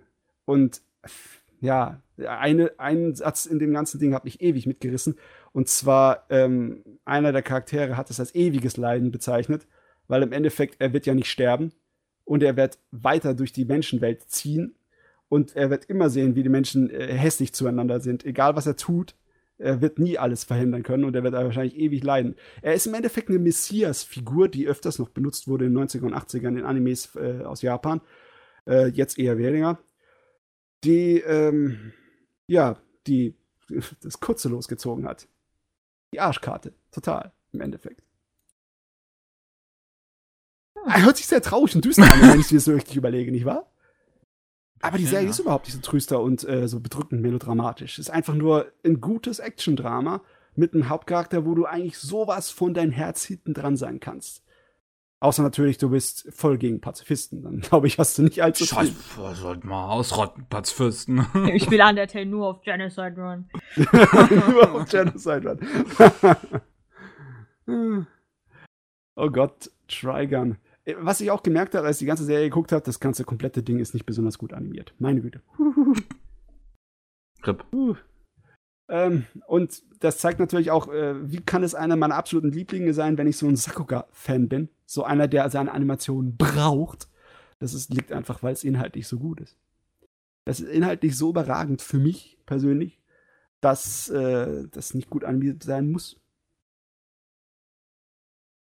Manchmal kann es doch einfach Spaß machen. So, jetzt ist die gute Frage. Ne? Die gute Frage. Das Ding, als es in Japan rauskam, war die, ähm, ja, die Reaktion der Japaner war eher so, äh. Als es dann nach Amerika kam, Äh. war, war die Reaktion weitaus besser. Ja. Das lag wahrscheinlich an den Zutaten, weil Western, ne? Science Fiction. Ja, Western so ein bisschen kam zur gleichen, also es kam ja in Japan zur gleichen Zeit wie Cowboy Bebop Ja. und ich glaube, ja, Cowboy Bebop war dann bekannt und dann kommt das, dann kommt halt Trigun noch, ach, das ist wie Cowboy Bebop. Guck ich, find ich gut. Mehr Cowboy Bebop. Ich mag Cowboy Bebop auch. das finde ich toll, dass ihr Cowboy Bebop mögt. Tatsächlich, tatsächlich, also ich bin ja riesengroßer Watanabe-Fan und ich finde Cowboy Bebop nicht schlecht, das wäre jetzt, das wäre jetzt Quatsch. Ich finde Cowboy Bebop immer noch ziemlich gut. Aber das ist tatsächlich mein, mein, ich finde das der Schwächste von ihm. Hm, da bin ich komplett anderer Meinung. Bin ich, muss ich mich noch durch. Also, ich habe gerade nicht den Überblick, wie viele seiner Werke ich kenne, aber Cowboy Bebop ist für mich eine 10 out of 10. Und ich glaube nicht, dass das andere Serien in einen anderen Kontext legen werden. Das ist ja, also für mich. allein die letzte Episode. Das, nein. Ja, Gott, äh, see you, Space Cowboy. Mein Gott. I have to carry that weight. Äh, das ist, das ist mit Sahnehäubchen, definitiv. Cowboy Bebop ist mit Sahnehäubchen. Auf jeden Fall.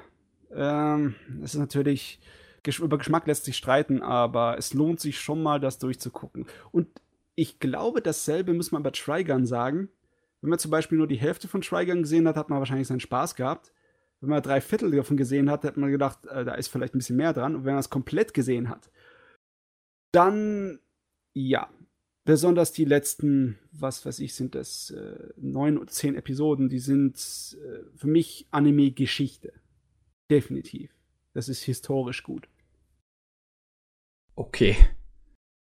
Gott, hey, ich darf sowas nicht so oft tun. Ich habe es ist Jahre her, seitdem ich nichts gesehen habe, aber ich darf sowas nicht so oft tun. Ich habe danach sowas von keinen Bock gehabt, irgendwelche Animes weiterzugucken, die nicht von der absolut feinsten Qualität sind. Meine Fresse. Ich kann's verstehen. Irgendwo. Ja. Ja. Auch so, also ich, ich kann es so ein bisschen verstehen. Es geht mir halt so, also gerade in letzter Zeit habe ich wieder sehr, sehr viele Anime, habe ich halt viele Anime-Nummer geschaut, die ich nochmal ziemlich gut fand. Also gerade wer, wer sich daran erinnert, wie gut ich Sound and Fury fand, äh, ich hätte ich hätt gern mehr sowas. Mehr? ähm, aber Life, life must go on. Ja, du, aber seltsamerweise so ein Gefühl habe ich bei Trigun nie gehabt. Auch der Trigun-Kinofilm, der der Ewigkeit später kam, das war halt nett, nette Abwechslung. Aber bei Trigun brauchst du nicht mehr, besonders weil der Manga auch super ist. das ist auch eine lustige Geschichte, weil äh, der Anime ging ja weitaus früher zu Ende als der Manga. Hm. Und dann ist natürlich das Ende des Animes so wie ein Damoklesschwert über dem Manga gehangen. Und was macht er jetzt damit? im Endeffekt, er hat sich äh, zu einem sehr, sehr ähnlichen Ende, beziehungsweise eigentlich demselben Ende entschieden, nur mit ein paar Ende Veränderungen und ein paar Ausschmückungen. Weil es auch viel länger die Story im Manga. Und auch den Manga, meine Güte, am Ende hat er einige, einige wunderbare Bildkompositionen und Bildsprachen da verwendet. Das ist absoluter Hammer. Das ist sehr beeindruckend. Äh, Wer es nicht weiß, der Mangaka ist heutzutage besser bekannt für Blood Blockade Battlefront seine mm. Arbeitgeberin. Der ist der Yasuhiro Naito, heißt der. Hat auch Gungrave gemacht. Yes. Da, von dem kam schon einiges Cooles im Laufe der Zeit. Yep. Gut. Äh, Müsste es, glaube ich, noch alles auf Netflix geben. Ähm, ja, ja, Trigun ist auf Netflix. hat jeder die Möglichkeit, das mal zu schauen. Trigun ist auf Netflix. Habe ich auch schon drüber geredet, dass der Transfer eigentlich ganz in Ordnung ist. Bis auf ein paar kleine. Das hast du, glaube ich, schon mal, das hast du, glaube ich, schon mal erwähnt, als du angefangen hattest, das zu gucken. Ja, ja. Äh, ist halt nur in DVD äh, erhältlich, aber die DVD ist äh, so gut erhalten, dieses Material, dass es nicht so schlimm ist, dass da keine Blu-ray rumspringt. Das, das kann man verschmerzen. Okay, so, jetzt möchte ich euch beide fragen. Ähm, habt ihr ansonsten noch ähm, irgendwas anime-mäßig gesehen? Nothing. Nope. Okay. Ähm, ist jetzt die Frage, ich hätte drei Sachen. Wollen wir eine kurze Pause machen oder soll ich das einfach kurz durchmachen? Ich kann, ich kann noch. Äh, lass mal fünf Minuten Pause machen. Okay, wenn fünf du so brauchst. Fünf Minuten. Ja, dann machen wir eine kurze Pause und wir hören uns gleich wieder. Jawohl. Willkommen zurück zum 127. Anime Slam Podcast. Ich habe jetzt noch meine drei Dinge, die ich gesehen und gelesen habe, die wir durchgehen werden. Zum einen hätte ich da eine sehr, sehr schöne Sache. Äh, ein Manga namens Love Me for What I Am. Äh, ich arbeite gerade auch schon einem Video dazu. Lustigerweise schon, gerade wo ich am Schnitt saß, kriege ich auf meinem Twitter-Feed die Nachricht Seven Seas heißen die, glaube ich. Ein amerikanischer Verlag hat den endlich lizenziert. Das ist ein Manga, der läuft seit 2018. Ähm, in dem geht es um, pf, äh, um, um Protagonist Tetsu, der sieht äh, eines Tages, wie ähm, eine Person aus seiner Klasse, Mogumu, an, an einer Pflanze irgendwie so einen Wunsch aufhängt, äh, wo halt draufsteht, ich wünsche, ich hätte Freunde, die mich verstehen. Und Tetsu so, geht dann so in sich und merkt halt so, okay, ähm, ich habe äh, Mogumu tatsächlich noch nie mit, mit anderen irgendwie gesehen hier in der Schule und äh, schlägt Mogumu dann vor, ähm, in dem Café seiner Schwester zu arbeiten. Ähm, das Café ist ein Otokonoko-Café und ähm, er, Tetsu vermutet halt, also geht halt davon aus, dass Mugumu männlich ist. Ähm, aber halt sich nun mal gerne also in Frauenklamotten willkommen fühlt, also in Frauenklamotten mhm. wohlfühlt ähm, und schlägt deswegen das äh, äh, Job, dieses Jobangebot vor. Und äh, das Tetsu halt nicht erzählt hat, ist, dass ähm, Mogumu sich in diesem Café halt auch so halt auch so äh, äh, Kunden gegenüber begrüßen muss. Also so, wo, also die, der Begrüßspruch, den das Café halt hat, ist ähm, wusstest du, dass ich trotz meines Aussehens ein Junge bin? Ich hoffe, das ist okay mit dir. Weil das ist halt Fetisch. ja, ja. ähm, und ähm, Mogumu äh, will sich aber so nicht vorstellen, weil Mogumu ist halt kein Junge, aber Mogumu ist auch kein Mädchen. Mogumu ist non-binary. Und ähm, das sorgt halt dann so ein bisschen dafür, dass sich Sachen in diesem Café quasi ändern. Weil Mogumo möchte halt schon da gerne arbeiten. Alle anderen Personen sind, wollen eigentlich auch mit Mogumo arbeiten, weil sie halt alle Mogumo toll finden. Und da hast du halt eine Person, die heißt May, die ähm, besteht aber darauf, dass sie das, dass sie diese, diese ähm, Begrüßung unbedingt beibehalten müssen. Das Ding ist nämlich bei May, die ist eine Transfrau, aber weiß es noch nicht. Also hat es selber noch nicht realisiert. Und das ist tatsächlich, wo ich jetzt gerade am Schnitt bin und die ersten Kapitel noch mal lese, ist tatsächlich lustig, dass da das schönes Foreshadowing drin. Ähm, und ja, bis sie, bis sie das dann halt selbst realisiert, dass sie eine, dass sie eine Transfrau ist und ähm, dann ändert sich halt so ein bisschen die Struktur vom Café und die nehmen das nicht mehr so, so ernst. Also es ist halt so, dass sich alle immer noch in Maid-Kostümen ähm, vorstellen, aber halt nicht mehr zum Beispiel diese Begrüßung machen oder dann, und dann noch irgendwelche Events machen. Also dass alle Figuren sich sozusagen es ist nur noch so vorgeschrieben, dass alle Figuren sich weiblich präsentieren müssen im Café, aber mehr ist es jetzt letzten Endes nicht. Und dann hast du halt mehrere LGBTQ-Leute, die sich halt, die halt in dem Café arbeiten. Also du hast halt die Schwester von Tetsuo, die Chefin vom Café, die ist selbst eine Transfrau. Du hast halt die May, die ist eine Transfrau. Du hast ähm, einen schwulen Typen, der aber sich nun mal gerne feminin präsentiert. Und äh, halt Mogomo, die non-binary ist. Der muss mir mal kurz mal helfen. Ich habe immer noch Schwierigkeiten, so hundertprozentig zu kapieren, was Non-Binary eigentlich sein sollte. Ich weiß, dass es äh, im Endeffekt ist es jemand, der sich nicht an irgendwelche von der Gesellschaft äh, definierten Geschlechterrollen irgendwie hält. Ja. Der kann sich damit nicht identifizieren. Das ist genau. Nicht. Er ist einfach nur Person, er ist einfach nur Mensch. Ne? Hm. Aber ähm, der äh, im Sinne von wegen sein biologisches Geschlecht ist dann eher für den auch Wurst im Sinne von wegen ähm, will das, äh, was sexuelle Partnerwahl angeht. Das ist dann ja auch voll Wurst, solange es Mensch ist, oder wie? Das ist halt, das ist halt von jeder Person dann anders. Also es gibt halt non-binary Leute, die mögen Männer, es gibt non-binary Leute, die sind pansexuell, beziehungsweise also halt, denen ist es egal. Also die Identifikation mit der Geschlechterrolle in der Gesellschaft hat nichts unbedingt mit ihrer Sexualität Nein. zu tun. Ja, das sind zwei getrennte ja. Sachen. Ja. Gender okay, und Sexualität. Und ähm, ja, das sind halt zwei unterschiedliche Sachen und auch wie, wie man halt letzten Endes non-binary ist. Also Gender Expression ist nochmal eine andere Sache und die ist halt nochmal für jeden unterschiedlich. Und Mugumu ist halt ähm, non-binary Person, die sich aber persönlich gerne femininer präsentiert. Ja, die Vorstellung, was feminin und was nicht ist, ne, das ist, gehört ja auch zu der Definition von der Geschlechterrolle, die die Gesellschaft vorgibt.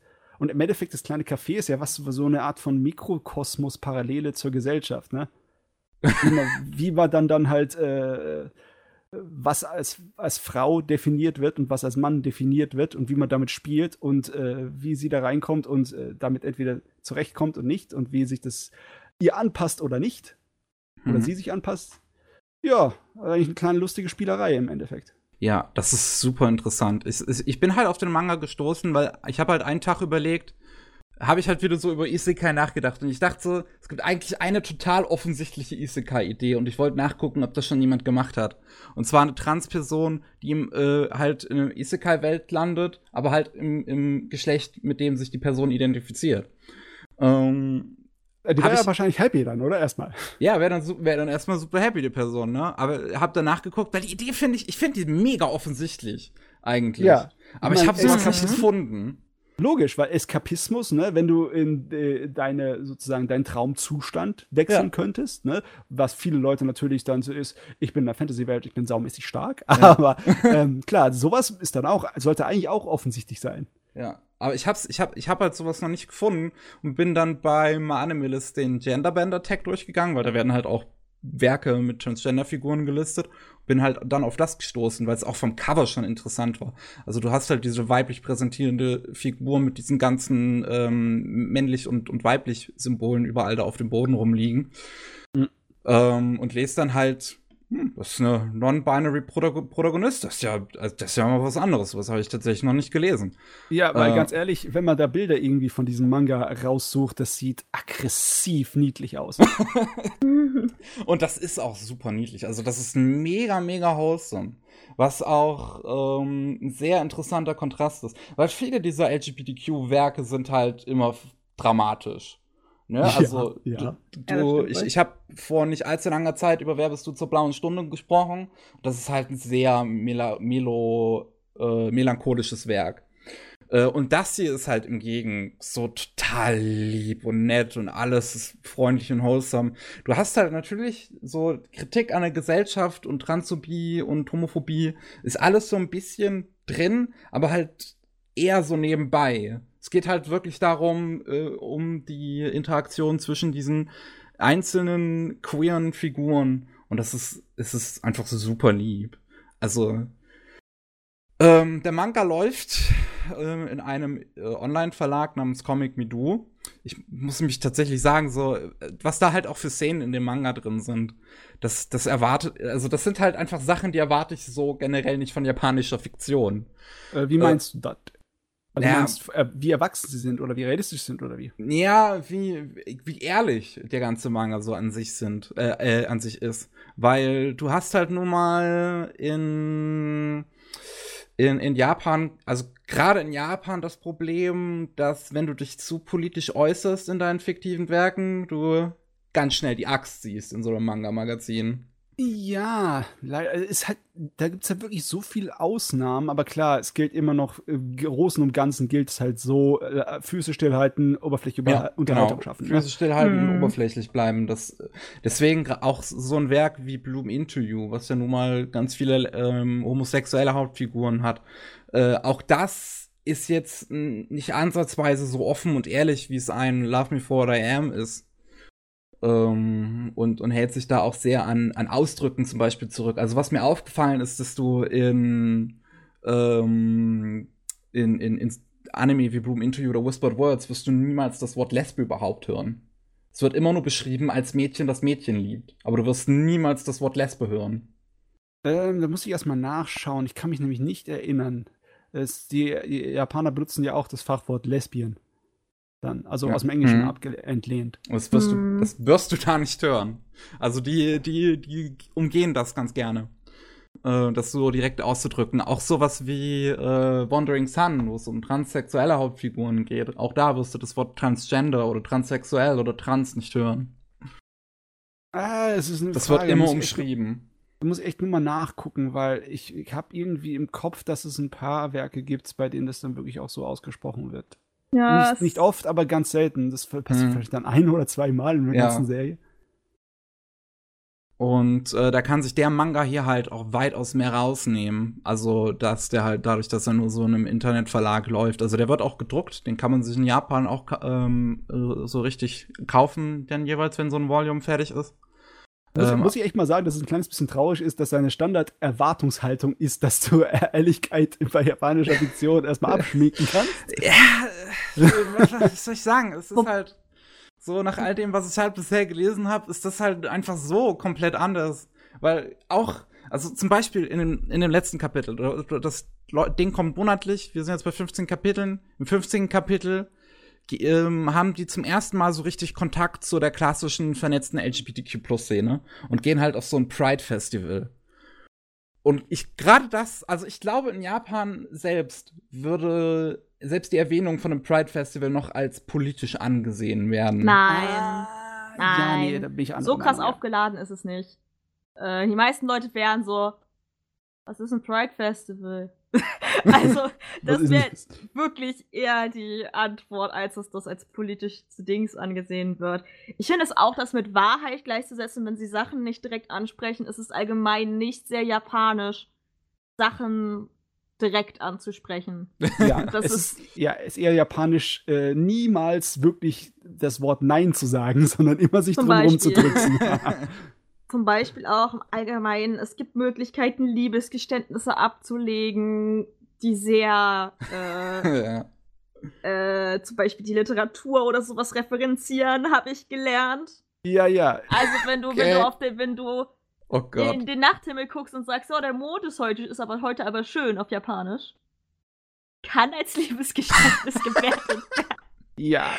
Da ist Kontext der König und es kann manchmal schwer sein und sehr viel Interpretationsspielraum Ja, übrig lassen. Ja, ähm, aber klar, wenn du in, in großen Werken wirst du keine direkten Referenzierungen, also in Mhm. großen äh, Magazinen wirst du keine direkten Referenzen oder Aussprechen von irgendwelchen Sachen, die eben sehr viel Subtext. Äh, Ja. Das fand ich dann zum Beispiel wieder spannend, weil Wer bist du zur blauen Stunde lief in Japan über äh, Shogakukan, also auch ein großer Verlag, ein großer konservativer Ja, ja. Verlag.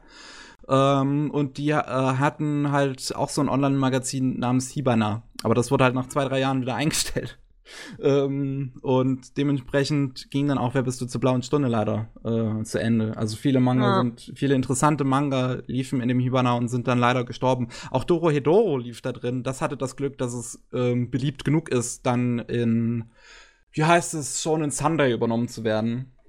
Äh, ja. ja. Früher hat eigentlich, wenn man solche Themen in irgendeiner Art und Weise behandelt äh, sehen wollte, musste man eigentlich, konnte man nur im Shoujo-Bereich rumspringen. Clamp! Yes, Clamp unter anderem. Hm. Sakura Card Capture. Ja. Äh, okay, das war da äh, richtig, äh, das war schon zahm, aber trotzdem nachdrücklich, ne? Ich meine, Ah. Sailor Moon ist ja auch natürlich ein klassisches Beispiel. Ja. Und äh, auch was Isekai angeht, hat man früher eigentlich im Shoujo-Genre rumgesprangt, wenn man Isekai-Geschichten wollte. Is- Isekai-Fantasy. Das, ähm, Ja, ja. Äh, als es dann populärer wurde, sind halt äh, Shonen und die Jungs dann reingekommen. Aber früher war das alles nur so, die. Äh, die Alice in äh, Wonderland. Ja, beziehungsweise die äh, Eskapismus-Fantasien war dann halt die Mädels, die rübergehen in die Fantasy-Welt und dort einen Haaren ansammeln, ne? An, Krieger, äh, an Superkrieger-Jungs. Schön. Wie, äh, was war das? Fushigi Yugi, das äh, wundersame Spiel. War einer der Dinge, einer der großen. Ja, ich denke da immer an, hieß das Wonderful Wonder World, was so eine Alice-Adaption war, die sehr, also die halt nicht sehr am Original war, sondern es war basically Alice kommt in die Welt und alle stehen auf sie. Nice. ja. Ah, Ähm, leider Gottes, ich finde irgendwie, dass bei äh, Isekai vielleicht da der Zug abgelaufen ist, als es dann so in die Shonen- und Popularitätsebene gerannt ist, außerhalb der Shoujo. Weil, wenn es in der Shoujo-Ecke geblieben wäre, wäre wahrscheinlich heutzutage äh, man öfters Wär's was interessanter. mit dem Transgender, ne? Mit Jungs, diesen- haben, die- Jungs haben alles kaputt gemacht. Ja, möglicherweise. Danke, Jungs. Ja, nee, also Okay. die Schuld dafür übernimmt äh, meine Seite der äh, Geschlechterrasse nicht hier. Nein, Das geht. Ähm, um auf diesen Manga mal zurückzukommen. Ich will noch ein paar Kleinigkeiten erwähnen, die ich sehr interessant fand. Zum einen, äh, wie es so, so auf, auf ähm, Sozialkritik teilweise, also wie es Sozialkritik teilweise äußert. Du hast eine Szene, die finde ich irgendwie, ich weiß nicht, ich finde die so interess inter ich finde die auf eine ganz komische Art und Weise interessant. Ich kann es nicht in Worte fassen. Die ist halt nur sehr minimal eigentlich auch die Szene. Das ist glaube ich nur eine Seite. Da hast du der Protagonist ist krank, der ist zu Hause, schaut Fernsehen und da läuft ein total transphober, transphober Comedy-Skat im Fernsehen. Und er denkt sich halt nur so, warum ist die Welt so? so Dab in a nutshell. das finde ich irgendwie, keine Ahnung, irgendwie finde ich diese Szene sehr interessant. So, das ist halt auf eine, auf eine Art und Weise sehr direkte Kritik, ohne dabei, ohne dabei sehr direkt zu sein. Ja, aber es ist so auch ein ganz kleines bisschen so ähm, nachvollziehbar, aber es ist schon ein bisschen die Opferrolle so rausspielen, ne? So, äh, man fühlt natürlich Sympathie im Charakter, wenn die Welt gegen ihn ist, ne? Ich meine, das ist sie. Ja. Ich wollte gerade sagen, in Japan hat das sehr wenig mit sich in die Opferrolle setzen zu tun. äh, ich, ja, ich muss mich da nicht reinsetzen. ähm, ja, klar, aber äh, ja. Solange es nicht irgendwie so völlig offensichtlich missbraucht wird für die Geschichte, ja, passt aber. Wird's auch nicht wirklich. Also, es ist. Ich find's auch schön. Also, es gibt. Die, die Figuren gehen halt alle unterschiedlich auch damit um. Du hast halt später, ähm, kommt noch eine dritte Transfrau in den Cast dazu. Und die ist halt super stolz drauf. so, so, die kommt dann halt so, die kommt dann halt so in den Laden. Ja, Ich- Sprites. so, so, ein bisschen, so ein bisschen kommt in den Laden gelaufen. Die, die hat auch anscheinend, also es wird dann gesagt auch, dass sie eine total tolle Stimme hat und auch die, und die anderen sagen dann so, und sie ist dann so, oh ja, die habe ich mir ewig antrainiert. und das, das ist total super. Ähm, und eine Sache, die ich halt auch noch sehr interessant finde, Tetsu, unser Pro eigentlicher äh, Protagonist, ist halt eigentlich ein cis-hetero Junge. Und dementsprechend ist seine, also es wird aus seiner Perspektive die Geschichte erzählt.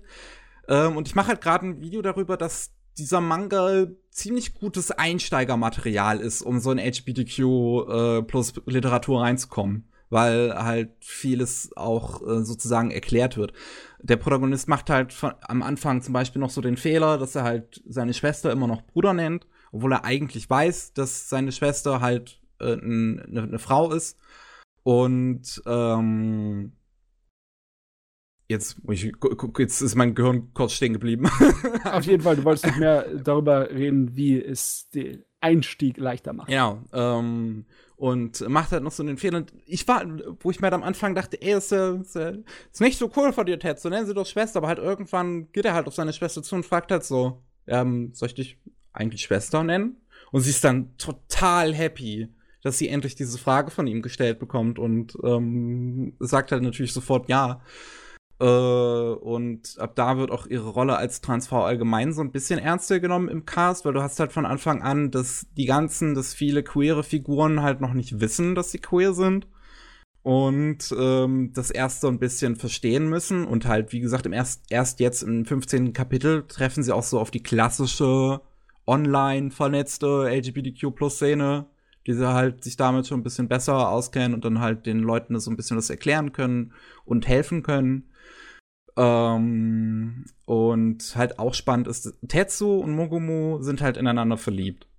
Und äh, also da ist auch, ist auch eine schöne Romanze mit drin. Und ich, irgendwie ist es ist halt so eine Frage, die sich am Anfang die ganze Zeit durchzieht, ist, ist Tetsu jetzt schwul oder nicht? so, weil, weil Mogumu ist ja non-binary. Ja, aber also warte mal, sie gibt sich aber nicht als Kerl. Also zumindest nicht, was Geschlechterrollenattraktivität angeht, steht ja nicht auf äh, Menschen, die sich wie Kerle geben, oder? Eher auf sie, weil, weil sie sich wie ein Mädchen gilt, oder geht es dann über die Geschlechterrolle? Natürlich geht eine echte Liebe über Geschlechterrolle ja, hinaus äh, auf Person. geht ne? es so ein bisschen hinaus. Mugumu, er, er, weiß, er weiß halt von, im ersten Kapitel sagt es halt Mugumu schon, dass äh, Mugumu äh, non-binary ist, und dann ist halt, äh, und Mogumu präsentiert sich ja aber eher weiblich, ist aber äh, am, zur Geburt halt dem männlichen Geschlecht zugeordnet worden das lässt sich auf Englisch einfacher sagen, so assigned male at birth, so. Keine Ahnung. Ja, ähm, aber sie ist, sie ist biologisch eine Frau, oder? Nein, nee, Mann. Habe ich das falsch mitbekommen? Okay, Mogumu, sie ist biologisch ein Mann. Bio, okay. Genau, biologisch Mann, präsentiert sich eher weiblich, ist aber non-binary. Und Tetsu fragt sich dann halt so, so, weil er in Mogumu verknallt ist, bin ich schwul? das ist halt so ein Ding, was sich dann durch den Manga durchzieht. Und es, es gibt halt auch zum Beispiel ähm, die beste Freundin von Mugumu ist total homophob und transphob. ähm, und oh geht dann halt auf Tetsu zu. Du darfst keine Beziehung mit Mugumu äh, äh, anfangen, weil ihr dürftet nicht heiraten in Japan. Ähm, dann ziehen ähm, wir halt um. Sorry. ähm, und aber, aber so die Antwort, die dann halt der Manga irgendwann hat, ist, ist doch scheißegal. so, das so. die Rebellenantwort. ja, ich meine, ich habe mir darüber auch schon mal Gedanken gemacht. Wie ist das jetzt, wenn man auf eine Person steht, die non-binary ist? Ist man jetzt straight? Ist man jetzt homosexuell? Was ist man dann?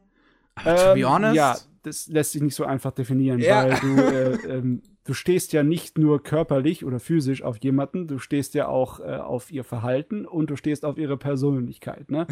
und Persönlichkeit ist so ziemlich von den meisten Sachen unabhängig. Hm. Du kannst rein theoretisch auch in einen Kerl verliebt sein, obwohl du straight bist wie ein verdammter Pfeil.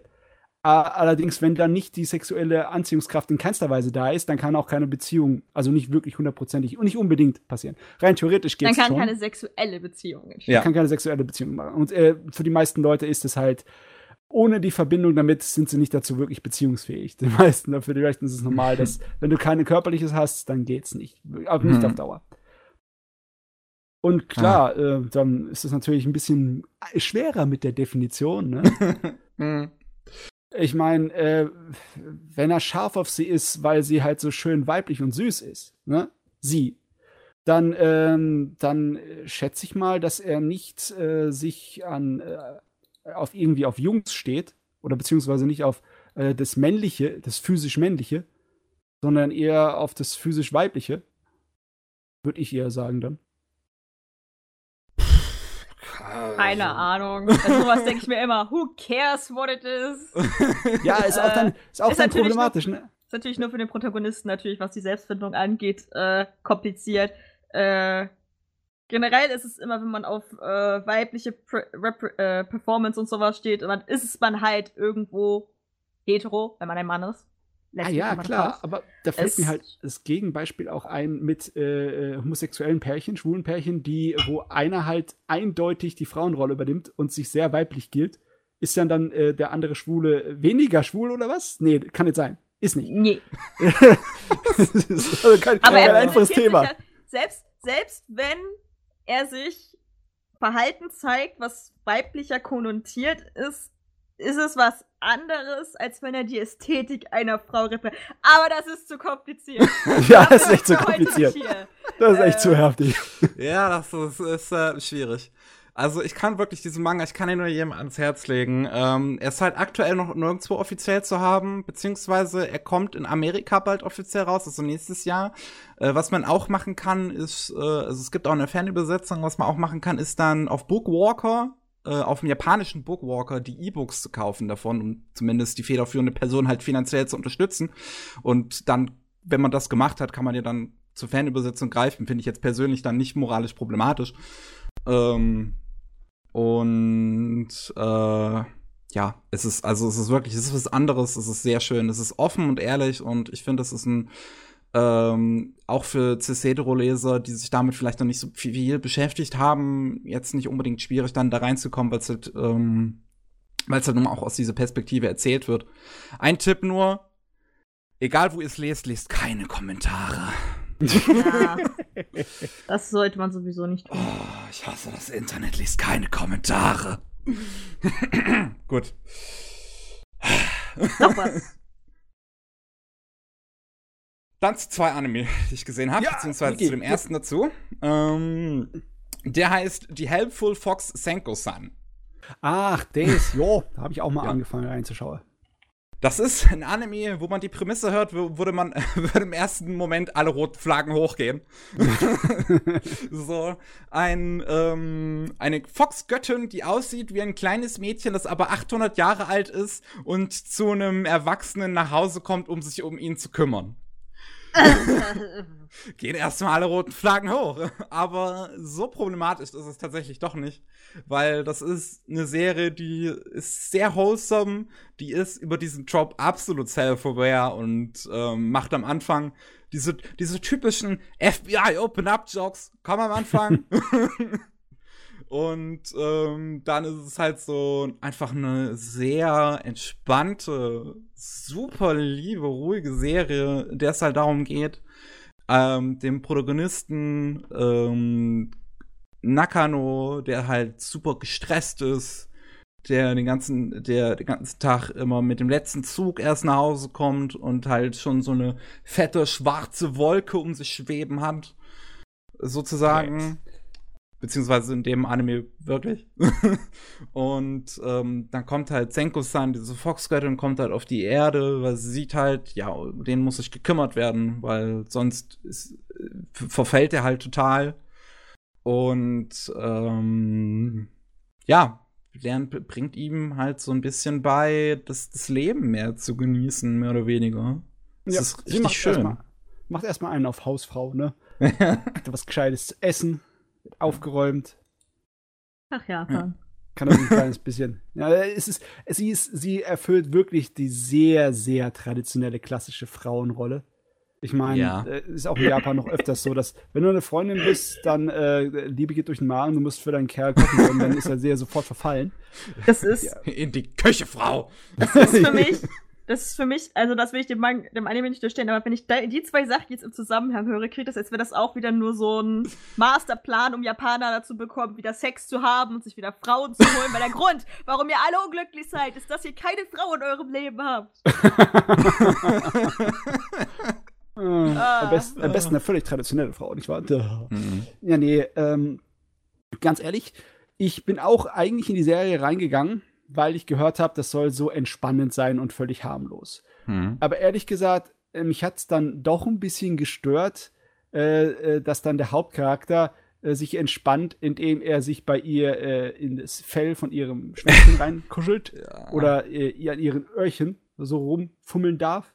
Und sie haben das mir ein kleines bisschen zu sehr auf Fanservice hochgezogen. Es Also ist, also, die, also, also man merkt der Serie an, dass sie versucht, in vielen Momenten so nicht sexuell wie es geht damit zu sein. ja, Es gibt sogar eine Folge, da gehen sie halt, da gehen sie halt gemeinsam ins Bad und waschen sich gegenseitig ihre Rücken.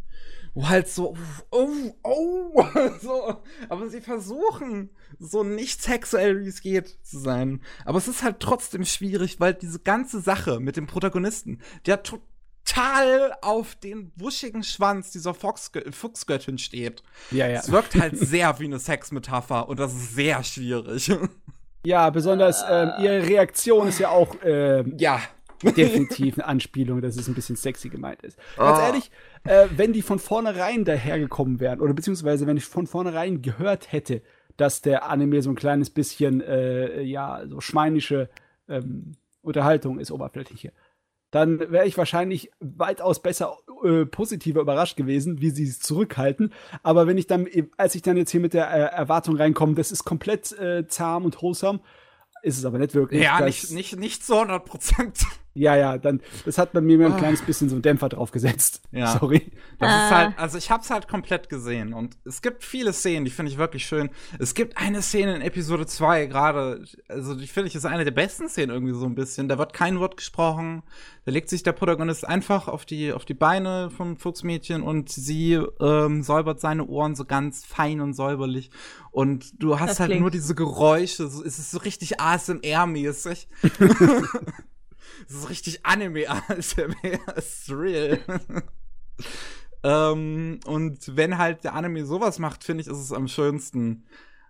Aber ja, es, es, es kriegt halt auch da äh, von meiner Seite Punkteabzug immer, wenn es halt in diese, in diese sehr weirde Richtung geht. Es, es, es schafft es einfach nicht, davon frei zu kommen. So, es ist, der Anime weiß, da, weiß über diesen Trope Bescheid, er ist self-aware, definitiv. Aber, Aber- weißt du, ähm, ich habe nie so ein gigantisch großes Problem mit äh, der Vorstellung von wegen, die Charaktere sehen zu jung aus.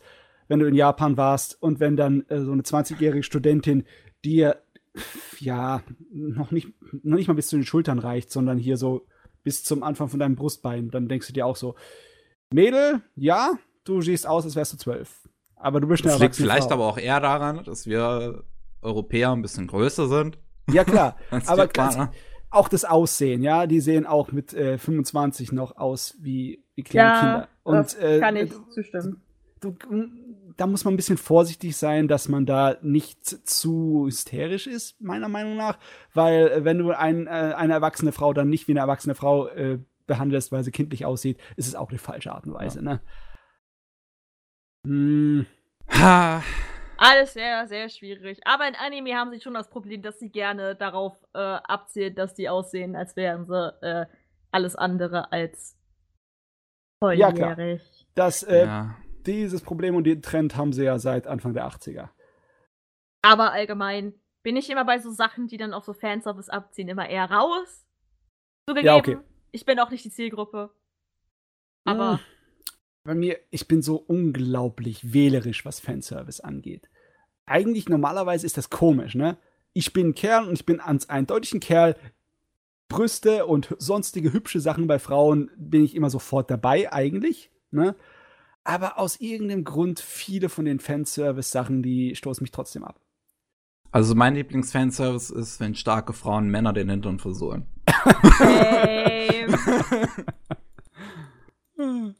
Nee, äh, f- äh, starke Frauen, die so richtig schön eine Menge äh, Sachen zerschießen oder zu Bruch gehen lassen, das ist auch äh, super toll Das Fanservice. ist, finde ja, das ist mein Kink.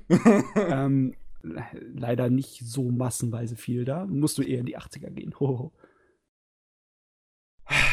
gut. ja, No, next ist day. langsam. Kann man sich mal angucken, wenn man, wenn man drüber hinwegsehen kann über das Problematische. Ja. So, apropos Fanservice, aber es geht in eine bisschen andere Richtung. Und zwar habe ich Isekai Quartett gesehen. Au! ja, das ist ganz lustig. Ja, ähm, ich bin. Ich, eigentlich, Hauptgrund, warum ich es gesehen habe, Konosuba ist da drin. so, mein Leben braucht mehr Konosuba. Jedes Leben braucht mehr Konosuba. Konosuba ist großartig. Kasumandis. ja. Das kriegt, Kasuma, das kriegt mich jedes Mal. Ich weiß einfach, es ist so dumm und simpel, aber es kriegt mich jedes Mal. ähm, und ja, Isekai Quartett ist halt diese kleine, so, diese Kurzserie mit Chibi-Figuren, die halt Konosuba, Overlord, ReZero und äh, Saga of Tanya the Evil alle in ein Anime schmeißt, in eine Schule. Und da sollen die alle irgendwie gemeinsam Schulleben leben. Und es ist halt natürlich total dumme Comedy, weil weil es halt sehr unterschiedliche Serien sind, die da aufeinander stoßen. Das ist eine professionellere echt, Fanfiction. ja. Oh ja. Ja. Sie haben das echt gut gemacht, indem sie alle Charaktere wirklich gut beibehalten können. Und sie haben sich auch wirklich was gedacht, was würde passieren, wenn der Charakter mit dem äh, irgendwie ja. interagiert. Die welche Charaktere würden sich Gedanken sofort gemacht. leiden können und welche würden sich sofort gegenseitig die, äh, den Kopf abreißen wollen. Das funktioniert. Das funktioniert mhm. auf jeden Fall. Das, das ist wirklich erstaunlich, erstaunlich. So, wenn du in der Position sein, sein darfst, wenn du das Privileg hast, in der Position zu sein, so eine professionelle Fanfiction zu schreiben. Mein ja, das, ist, das macht natürlich Spaß ohne Ende. ja. Und äh, die Autoren der Serie, die werden auf jeden Fall Spaß gehabt haben. Das ist, da sind so viele gute Gags drin. Also, also ich muss, ich muss ja erstmal sagen, ich habe persönlich nur Konosuba und Saga of Tana the Evil gesehen von Overlord und ReZero nur jeweils die erste Folge. Das heißt, wenn da irgendwelche In-Jokes kamen, habe ich die jetzt nicht ganz verstanden. Ja. Ähm, und auch bei Saga of Tana the Evil, muss ich sagen, habe ich auch nicht alle In-Jokes verstanden, weil der, der Anime ist mir halt relativ egal. Deswegen habe ich das meiste davon schon vergessen. Ähm, ich äh. fand das allerdings das Genialste, wie eins auf Overlord und äh, die Tanja ja. dich so gut verstanden haben. Wenn du die Serien gesehen hast, dann witzig. macht es sowas von Klick dann. All, allgemein finde ich finde ich interessant so, dass also die die Rolle die, die ganze Rolle von, von Saga of Tanya the Evil, also von den ganzen Figuren so in dieser Serie, die ja wirklich aus einer komplett anderen Welt kommen als die alle anderen. Weil alle anderen kommen nun mal aus einer Fantasy-Welt. Saga of Tanya the Evil so, hallo alternativer Erster Weltkrieg. ähm, und auch, halt auch nur mal die komplett böse Tanya und äh, auch alle anderen richtig bösen und zynischen Figuren in dieser Serie, die halt nun mal dann diese Schule auch leiten. das äh, sehr interessant ist. Und ja, also die, ich glaube, die Serie an sich zu besprechen ist ein bisschen schwierig. Weil ja, die ist halt schon echt gut. Man könnte halt jetzt erzählen, wie gut der eine Witz war und wie gut der andere Witz war. Ja, ich glaube, nee. das nimmt aber dann so ein bisschen den Sinn davon weg, ja. dass man die Serie selbst gucken sollte. Sind halt so Sketches, ne? Ja. ja, es sind Sketche. Da will ich mal fragen, Katha, du hast, habe ich das hier richtig im Kopf? Du hast doch gesagt, dass du nicht so viel mit Isekai am Hut hast, ne? Nein. Ähm, hast du eine dieser vier gesehen? Genau, das wollte ich jetzt fragen. Ich glaube nicht. ah, scheiße, dann weiß ich gar nicht, ob das überhaupt Spaß machen würde, groß. Ja, ich, aber gleichzeitig verliere ich dann so viel, wenn ich es noch nicht gesehen habe, es nicht zu gucken. Ja, klar. Äh, das ist ich, ich habe auch nicht alles gesehen. Ich habe ReZero zum Beispiel gar nicht gesehen und trotzdem meinen Spaß gehabt mit der Serie. Aber ja, wenn ich drei von vier gesehen habe, dann bin ich ja schon vorbereitet, ne? Ja, stimmt. Aber äh, Konos äh, Konosuba habe ich noch auf meinem Schirm. Also ja. so ist es jetzt nicht. Oh, ich liebe Konosuba so sehr. das ist so eine tolle Serie. ah, ich so. meine, es gibt zu sehr vielen Serien diese Sketches, Chibi-Ableger mhm. inzwischen. Oh ja. Ja, ist, das ist ja auch von dem, von dem Studio letzten Endes produziert, was halt sonst nur diese Chibi-Ableger macht. Nur halt, dass hier mal äh, die alle zusammengeworfen werden. Mhm. Eine der ersten dieser Chibi-Specials, die ich, an die ich mich erinnern kann, war da, äh, da gab es eine äh, Firma namens äh, AIC, Anime International Corporation. Mhm. Und die hat eine ganze Menge Science-Fiction-Filme gemacht, äh, Science-Fiction-Animes in den 80ern und Anfang der 90er gemacht. Und die hat dann äh, so eine Rallye gemacht wo alle in so einem Wüstenrennen, alle Charaktere aus deren Animes, also Fiction-Animes in so einem Wüstenrennen oh, das teilgenommen haben. das, das war auch hellig, weißt du? Äh, aus, aus Bubblegum Crisis, aus Gal Force und äh, aus, aus, aus einer ganzen Menge Science-Fiction-Serien der Zeit. Und das, das hat Spaß gemacht. Das hat super Spaß gemacht. Oh, ich hätte gern mehr diese Anime-Crossover. Auch heutzutage so mit dem, was wir alles da haben ist halt ein Lizenzproblem. Ne? Ja. Damals ging das einfach, weil halt eine Firma eine Menge äh, von diesen Titeln Wo, unter ihrem Wobei man auch heute, also wobei auch heutzutage noch eine Firma halt viel so besitzt. So, also wenn man ja. jetzt überlegt, was zum Beispiel alles im Show Jump läuft, Da könnte Ja. man halt ein großes Crossover draus machen. Ich meine, gibt's wir. ja auch in Manga-Form, aber halt nicht Ja. in Anime-Form. Ja, es gibt auch ein Anime-Crossover sogar. Ich meine, One Piece und Toradora sind zum Beispiel auch mal über den Weg gelaufen. Und irgendwie mit Dragon Ball hatten sie auch was, oder? Ja. Weiß ich jetzt nicht. Ja, da war was. Irgendwas war da. Ja. Kata stimmt mir zu, also muss es stimmen. Okay. Aber das könnte was ruhig gerne mehr geben. Sowas auch in Richtung Carnival Phantasm oder diese ähm, SD Gundam Dinge. Äh, ja. Ähm, Ich muss, nur, ich muss nur sagen, ich fand die Serie ist gegen Ende eigentlich ein bisschen schwächer geworden als Isekai Quartet. So als sich das so tatsächlich so ein bisschen auf einen kleinen Plot fokussiert hat, fand ich jetzt irgendwie eher uninteressant dann. Die, die besten Jokes kamen halt so wirklich so am Anfang, als alle sich so ein bisschen erst noch kennenlernen mussten. Ja. Ich schätze mal, aus dem Grund werden sie bei der zweiten Staffel dann einfach auch mehr Isekai-Serien reinschmeißen, Ja, damit sie den Gag. Staffel kommt ja äh, hier Shield Hero, kommt ja dazu. Ja. Es ist, äh, das ist so dumm, dass sie die zweite Staffel dann einfach Isekai Quartett Second Season nennen. Warum nennen sie es nicht Isekai Quintet? Yeah, ist auch. Gottverdammt. Goddammit, Japan! Das ist so offensichtlich. Hm. Äh, und ich bin auch darüber verwundert, dass es das noch nicht in Deutschland gibt. Weil gerade die ganzen Serien hier drin, das ist alles, das, das ist Gold. ja, also wer auch immer das in Deutschland kriegen würde, diese Lizenz, das ist Gold. Ja, Die ja vermutlich. ich meine, das könnte ja auch ein Grund sein, warum es das noch nicht lizenziert wurde, so weil sich die Leute vielleicht sogar drum kloppen. Das könnte ja sein. Ja, hm. Also wirklich, Jojo, Jojo Senki, also Saga of Tana the Evil, geht hier in Deutschland ganz gut ab. ReZero geht in jedem Land sowieso gut ab. Ich weiß nicht, wie Konosuba gerade ra- aussieht. Das ist ja erst letztens die, das erste Volume rausgekommen. In meiner Bubble sehe ich zumindest ganz, ganz viel dazu, aber das heißt ja nichts. Ja. Ähm, aber Overlord geht in Deutschland auch ganz gut ab. Und ähm, da hast du auf jeden Fall eine schöne Goldmine. Also wer auch immer das dann letzten Endes kriegt, Hm. der hat, der hat gewonnen. so. Ah. Ah ja, ist schön. Äh, Ah. Steht da noch irgendwas an? Nein. Hm, Ich glaube nicht, nein. Sonst war es von meiner Seite. Mehr habe ich auch nicht. Ja, dann können wir ein kleines bisschen Cutter chillen, oder? Steht- Was mein- du gerade gesagt? Chillen! Wir können ihren ganzen Kram, Plug den sie me. produziert, einpluggen. Hier so. Werbung, Schleichwerbung. Ja, du bist auf jeden Fall. Ähm, hier. Was? Was? Was? Ja, was? ich bin- was? ist Ich bin super. Ich mache Content. Folgt Ja, mir. du kriegst mehr Aufrufe als wir. Echt? Ja, Was? dir doch mal deine Aufrufe an. Okay. Ja, weiß ich nicht. Ich bin immer noch mad über mein letztes Video, dass es nicht viele Aufrufe bekommen hat. Ja, ich meine, aber Meh. guck mal, guck mal was, äh, was hier, was sie macht. Hier, sie rechnet erstmal mit Kimi no Nawa ab, ja? Mit No Your Name wird abgerechnet. Ja. ja. Ja. Äh, ist passiert. ist passiert. Ach, Anime ist okay. Du hast auch über Agretzko ein Video gemacht. Ah, hätten Ja. wir dich gebrauchen können, als wir über Agretzko geschwatzt haben. Wir mögen nämlich die Serie auch. Ah. Hätte ich sehr viel beitragen können. Fanclub. Heider Fanclub. Heider. ja, ja. okay.